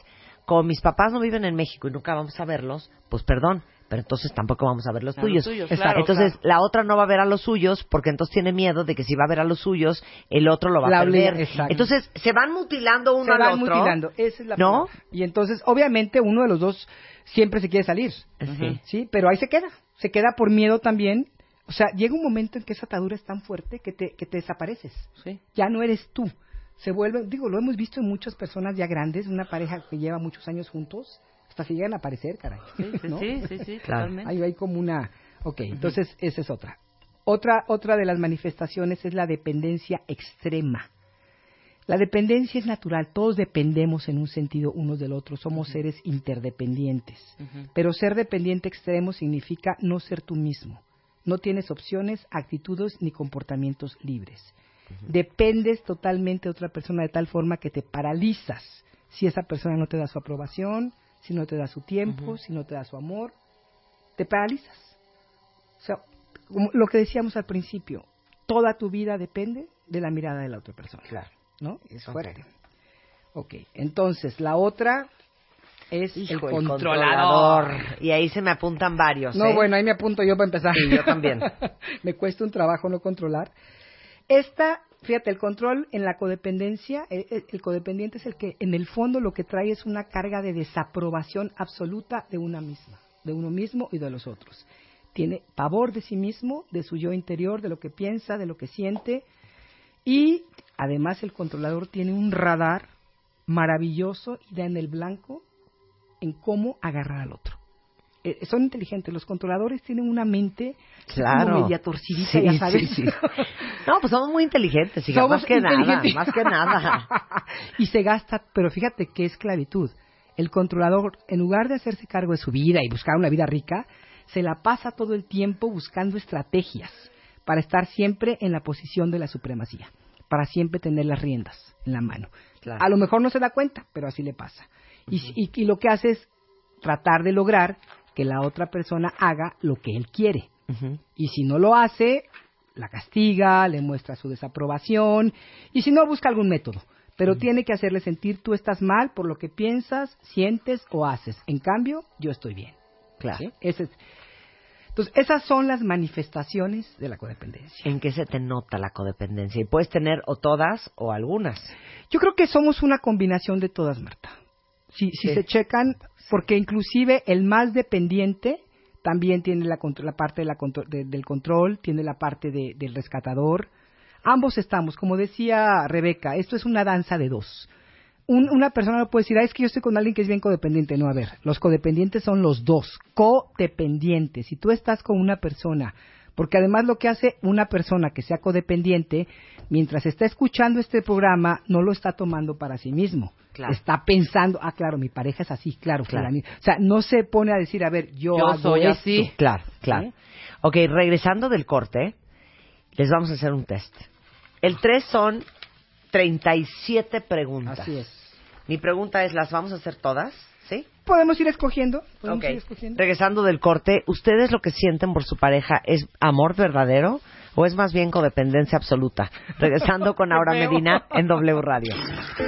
Estamos de regreso en W Radio y estamos hablando con Aura Medina, que es terapeuta, es especialista en codependencia, justamente de cómo saber si lo que sientes por tu pareja es amor verdadero o más bien es pura codependencia. Entonces saquen papel y pluma porque les vamos a hacer un test infernal para ver qué tan codependientes son. Y lo único que tienen que contestar es sí o no. O no. No hay en veces, puede No, no, no, ser, eh, eh, a veces sí, a veces no. No.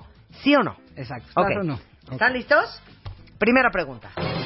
¿Te comprometes demasiado a una costa de ti mismo? Eres una persona que siempre dice que sí y se súper compromete. Más allá de comprometerse, cede todo el tiempo y todo el tiempo está como en ese sí, sí, yo lo hago, yo lo hago, yo lo hago y da mucho de sí mismo, mucho de su tiempo. Ok. Y lo sabes, ¿eh? Tú lo Sí. sabes, hay una parte tuya que lo sabes. Número dos, ¿te sientes forzada o inclinado a ayudar a otros a resolver sus problemas? ¿Ofreces consejos que no te piden? Ajá. Claro, nos ponemos, por supuesto que sí, hombre, hija, pues Sí. ese es el signo número uno del control. ¿Te sientes demasiado responsable de los sentimientos, pensamientos, acciones, necesidades y bienestar de otros? Y esos otros pueden ser inclusive tus hijos, ¿eh? Ok, ¿sí o no? ¿Pueden ser tus hijos? Claro, porque hasta con los hijos hay límites, ¿de acuerdo? No es lo mismo un niño de seis meses, un bebé de seis meses, que un muchachote de 18, ¿no?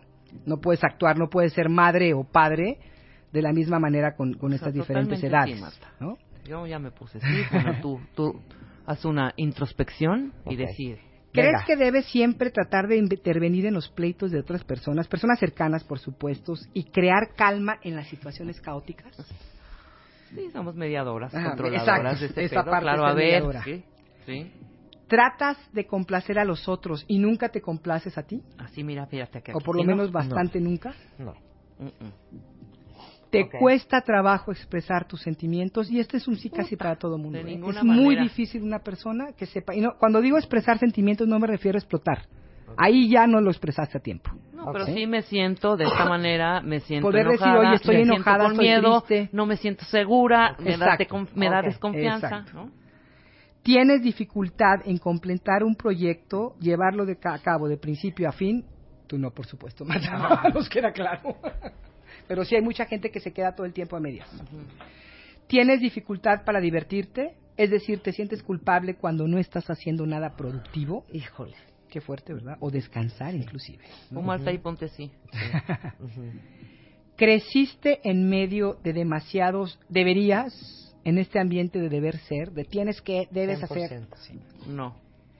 ¿Tiendes a ignorar los problemas y pretender que no existen? No, hombre, al contrario. No, hombre, Tú eres- tú venga. eres- tú eres- tú resuelves los tuyos y los, los demás, Sí, ¿verdad? exacto. ¿Creciste en una familia problemática, reprimida, químicamente dependiente o disfuncional? Hijo, pues es que disfuncional todos, ¿no? Eh, lo que te decía, aquí tra- Sí, exacto. de hecho aquí tenemos un cuadro de una familia disfuncional y una funcional. Ajá. Y al final lo podemos leer si da Sí. tiempo y si no lo vamos a poner en la página para que para que porque todas las familias tienen algo de esto. Totalmente. En, en ambos en ambas este columnas. Sí. Ok. Pero sí, sí este, ¿dónde me quedé? ¿Cuál es? ¿Sientes que si no eres productivo no vales nada? Es que también no sea tan ambigua, Aura. A ver, ¿cómo? O sea, una persona que si no todo el tiempo está trabajando no, Sí, no se dice, siente no se valiosa. siente, no. Una No, persona que dice, absoluto. puedo descansar este fin de semana, no tengo que, no, todo ese tipo de cosas. No, tú tampoco, no, Marta. ¿Te sientes incómoda cuando alguien te alaba o te hace algún cumplido? Y eso sí tenemos mucho. O sea, es como si fuera para los codependientes es más fácil aceptar. Incomodidad o no aceptar, más bien, Exacto. porque es así de, ay, qué bonito te quedó. Ay, no, ¿qué te pasa? Vengo asquerosamente mal. Sí. Ay, bajaste unos kilos. Claro que no, estoy bien cerda. Sí, sí, sí, Así sí, soy sí, yo, así exacto. soy yo. Qué bonito pelo tienes. Ay, no, si está reseco porque no sé qué. En vez de, de quedarte callada y de aceptar y, y decir, ya, no pasa nada, ¿no? Qué, qué rico. Aunque ya estoy Inhalarlo. trabajando en ello. Ya digo, ay, gracias, ¿sí? ¿Te parece? Sí, ¿verdad?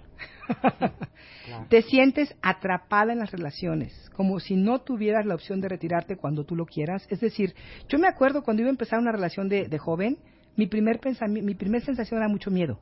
Y Sí. pensaba, es que qué tal si le digo que sí y luego cómo le, cómo si no ¿Cómo me le digo que no? Claro. ¿Cómo me salgo de A esta? mí me pasó ¿no? también cuando en mi juventud. Sí, Ahora ya no. Sí, a mí ahorita ya no, pero en la juventud sí. Entonces, ¿qué nos ponemos aquí? ¿Qué criterio pones? Ahorita ya está súper trabajado esto. yo ya puse que Sí, ahí yo ya Sí, no. entonces yo ahí sí ya ya ya los límites ya es una- Siguiente. Te quejas todo el tiempo de no tener tiempo para tus hobbies, Ah. ejercicio, deportes y ni Marta, te lo ahí te tomas. pones un sí, sí, pero Sí. 100%. Ok. Dices frecuentemente que ya no vas a tolerar ciertas conductas de ciertas personas y lo sigues haciendo. Mm. Te Sí. sientes a menudo loca y te cuestionas qué es ser normal. O sea, como si estuvieras, ya sabes, esa parte que dices, híjole, ¿qué me pasa? Estoy mal. Todo el tiempo estás con esa sensación de que no, algo está mal en ti. Te sientes constantemente ansiosa ante los cambios. O las, bueno, perdón, no constantemente, te sientes ansiosa o, o, o con mucho miedo ante cambios o promociones en el trabajo No. o, o en tu vida en general. ¿Buscas constantemente la aprobación y afirmación de otras personas? No. Y no me refiero a todas, puede ser de ciertas personas. Puedes tener un enganche con alguien, por ejemplo, alguien con su mamá o con su jefa o con su jefe o qué sé yo, ¿no? Alguien así. ¿Mientes o exageras cuando sería igual de fácil decir la verdad? Exagerar, sí. Trata de ganar un debate si aumentas y, y, y mientes. Pones un poquito. Pero no. ¿Te da miedo tu propia ira? O sea, ¿te da miedo enojarte? Hay, hay, mucha- hay muchas mujeres, sobre todo las mujeres, a las que les da mucho miedo enojarse. Es que, ¿qué van a pensar? ¿Qué van a decir? No me va a querer, se va a ir, etcétera, etcétera. Se- te, te- te pescas todo el tiempo buscando personas necesitadas, y pongo necesitadas entre comillas para ayudarlas, y lo pongo entre comillas porque esa es nuestra percepción, no necesariamente nos están pidiendo ayuda, ni están necesitadas según, pero nosotros así las percibimos, ¿no? La siguiente. Intentas guardar tus sentimientos para ti misma y pones la buena cara, así como que si estoy enojada sonrío y pongo una buena cara al tiempo. o No, no te enojes nunca porque enojarse es malo, mejor sonríe toda la vida y, y sé feliz y vámonos a los optimistas y todo ese tipo de cosas, ¿no? Para no sentir el miedo, el dolor, el- lo, que, lo, lo- lo- lo otro que está ahí pasando. Cuando flojeas, sientes la necesidad de justificarte y disculparte. Acuérdense que eso tiene que ser una constante, no es que a veces te pase, sino Sí, que sí, todo sí, el, que todo el sea tiempo. parte ya de tu, de tu vida, ¿no? Ujú. Llegas siempre tarde a las reuniones, a las citas, etcétera. Vives compulsivamente cansado, cansada y sin energía. Ok. Así como todo el tiempo, como que tu energía está muy baja. Y no te- como te digo, no un día que te saliste o que trabajaste más, sino que es una constante. Sientes que si no tienes una buena relación con tu jefe, con tus superiores, es por tu culpa. Mm, no. O sea, vives con estas culpas. ¿Te da miedo tomar riesgos? ¿Sí? A ti, Marta, A no. mí, Cero, cero. No, no. Tú no eres- digas ajá. Yo soy- ajá. ¿Tiendes a gastar dinero compulsivamente? ¿Comer más de lo debido? Esto sí, a esto ¿Tomar tranquilizantes, fumar o beber demasiado? Sí, totalmente. Sí, somos excesivas, Exacto. claro que sí. Todo con exceso, nada con medida. La 31, la 31, la 31, Marta, la A ver. 31. ¿Has perdido interés en el sexo? Cero. es que si está uno en una No, relación no. codependiente, hay tanto pleito, tanta cosa mala Claro, onda, que ya, no, ya no quieres saber nada del sexo. No, cero. Si es una cosa constante, no porque estés en un momento de menopausia o algo, sino porque ya es una cosa que de veras ya, Claro. fuera de interés. Sí, no. Ahora, si tienes 80 años y no lo has perdido, ahí es el problema. Sí, ya tienes un problema. Tienes frecuentes problemas médicos como colitis, úlcera, hipertensión, gastritis, asma, dolores de cabeza o de espalda. No, frecuentes no. Ok, tiene que ser frecuentes. Sí, no. O que, que la persona que ya es, este, ya sabes, la colitis de siempre, la úlcera, etcétera. Ujú, Sí. ¿Te accidentas frecuentemente? No. Personas que se viven golpeando, se viven accidentando constantemente. Se referirá un poco de dispersión, de no Sí. estar focus. de Es como estar en- estás tan en tu rollo, tan tan preocupada y tan pensando en otras cosas que no te, no te fijas en lo que está pasando. Dice, dice mi madre que es como el doble etérico de uno avisándonos que algo, que, que, oye, regresa a ti, regresa a ti, te da un zapapo en la cabeza, ¿no? ¿Tienes mucho miedo al rechazo, al abandono y a la soledad? No necesariamente miedo. Me da, a mí me pone triste. Ok, interesante. No miedo, no es... Ah, me da tristecita. Y a lo mejor el miedo la gente ni lo conoce, Rebe, pero es más como no hago ¿O será esto, miedo? a ¿La- mejor puede tristeza es ser- miedo? Puede ser, puede ser una combinación de ambas. Por supuesto que hay tristeza cuando alguien nos abandona o cu- cuando alguien nos rechaza. Pero ya hice mi plan. Sí. Oye, ¿por qué no me avisaste? Ya me- No, ya me voy, pues si te veo que está, ¿sabes? Y así de... Ah, bueno, ahí sí te pegó la herida de, es que ahí sí te pega la herida de rechazo. Pero y te entonces digo, ahí es, ahí sí es tristeza. momentitos. Sí, claro. Pero una gente, por ejemplo, que no se atreve a hacer nada en su vida porque tiene mucho miedo que si lo hace o si dice algo o si pone un límite, la otra persona se va a enojar y lo va a abandonar Ah, o lo va a rechazar. Perfecto. Sí, por ahí viene lo del miedo. Tiendes a minimizar los problemas, a racionalizarlos y frecuentemente dices, bueno, sí, pero, Ay, ¿no? Como no. todo el tiempo justificando. no, no. Te encuentras frecuente y compulsivamente culpando a todos los demás y no tomando responsabilidad por ti misma. Bueno, si tienes más de 10, No, bueno. Más de, más de 10 que sí. más de 10 sí, No, obviamente estás en codependencia. A ver, espérate. Eres una persona codependiente. ¿Y Por qué van a hacer? Pues van a llorar. Yo era bien code, ¿eh? Marta, yo ya aquí te lo dije Oye, yo. no, he ¿eh? Yo era bien code, pero ahora Siete. cero, ¿eh? Tú tienes una relación, tú has, tú has curado mucho tu Yo he, relación. cu- yo- de verdad, yo he curado mucho mi Tú no te vas a acordar, sí. pero la primera vez que vine aquí, que fue ya hace, no sé, 8 o 9 años, no me acuerdo Sí, ni cuándo fue, Sí, sí.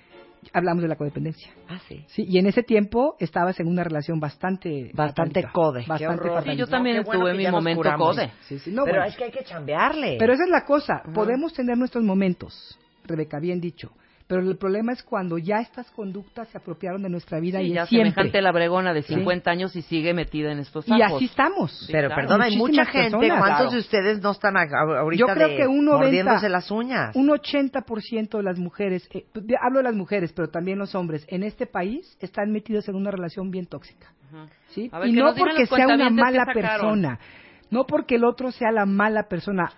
Ubiquen eso, no por cambiar de pareja va a, va- va a resolverse esa situación.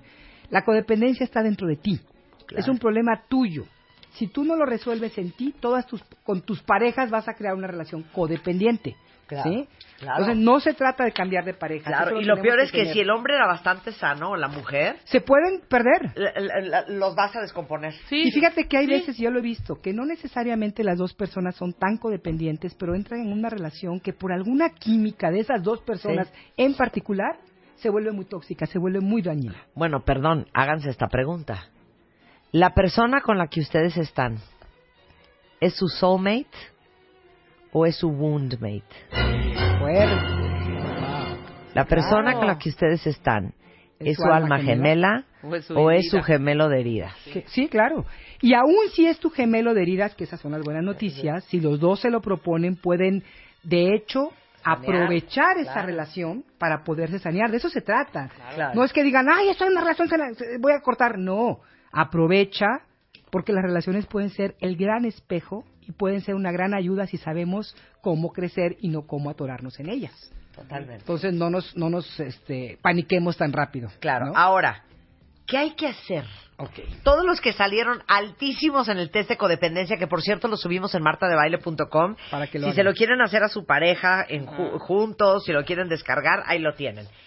Pero, ¿qué, ¿por dónde empiezas? Bueno, primero tienes que considerar estos cinco primeros síntomas de los que hablé, la, la, lo de la atadura, control, etcétera, y chécalo y, y, y velo en tu vida. Tienes que ser muy honesta. Una persona que no quiere ver no va a ver. Tienes que querer ver. Tienes que querer ser honesta contigo, porque si no quieres ver, podrás escuchar lo que sea, te lo podrán decir y no lo vas a ver. Entonces tienes que ser honesta primero, ¿no? Cuando reconoces estos síntomas, pasas por un periodo de confusión y puede entrar inclusive mucha como tristeza, decepción, pero es una parte dolorosa como que abres la caja de Pandora y te das cuenta y dices, híjole, pues sí, sí lo tengo, sí, los, para, sobre todo para los que me están escuchando por primera vez algo acerca de la codependencia y dicen, ay caray, así se llama esto que yo sufro. Entonces, bueno, por lo menos ya le puedes poner un nombre, ¿no? Que ya es importante. Claro. Entonces, sabes que tienes que superarla, porque si no, no vas a encontrar una paz. Entonces, tener, primero tienes que dejar de negar el hecho de que eres codependiente. No es una grosería. Ay, no, No, es una ¿saben cosa qué? terrible. Les voy a decir para mí cuál es la superación más grande. Esto para mí es ya graduarte de codependencia.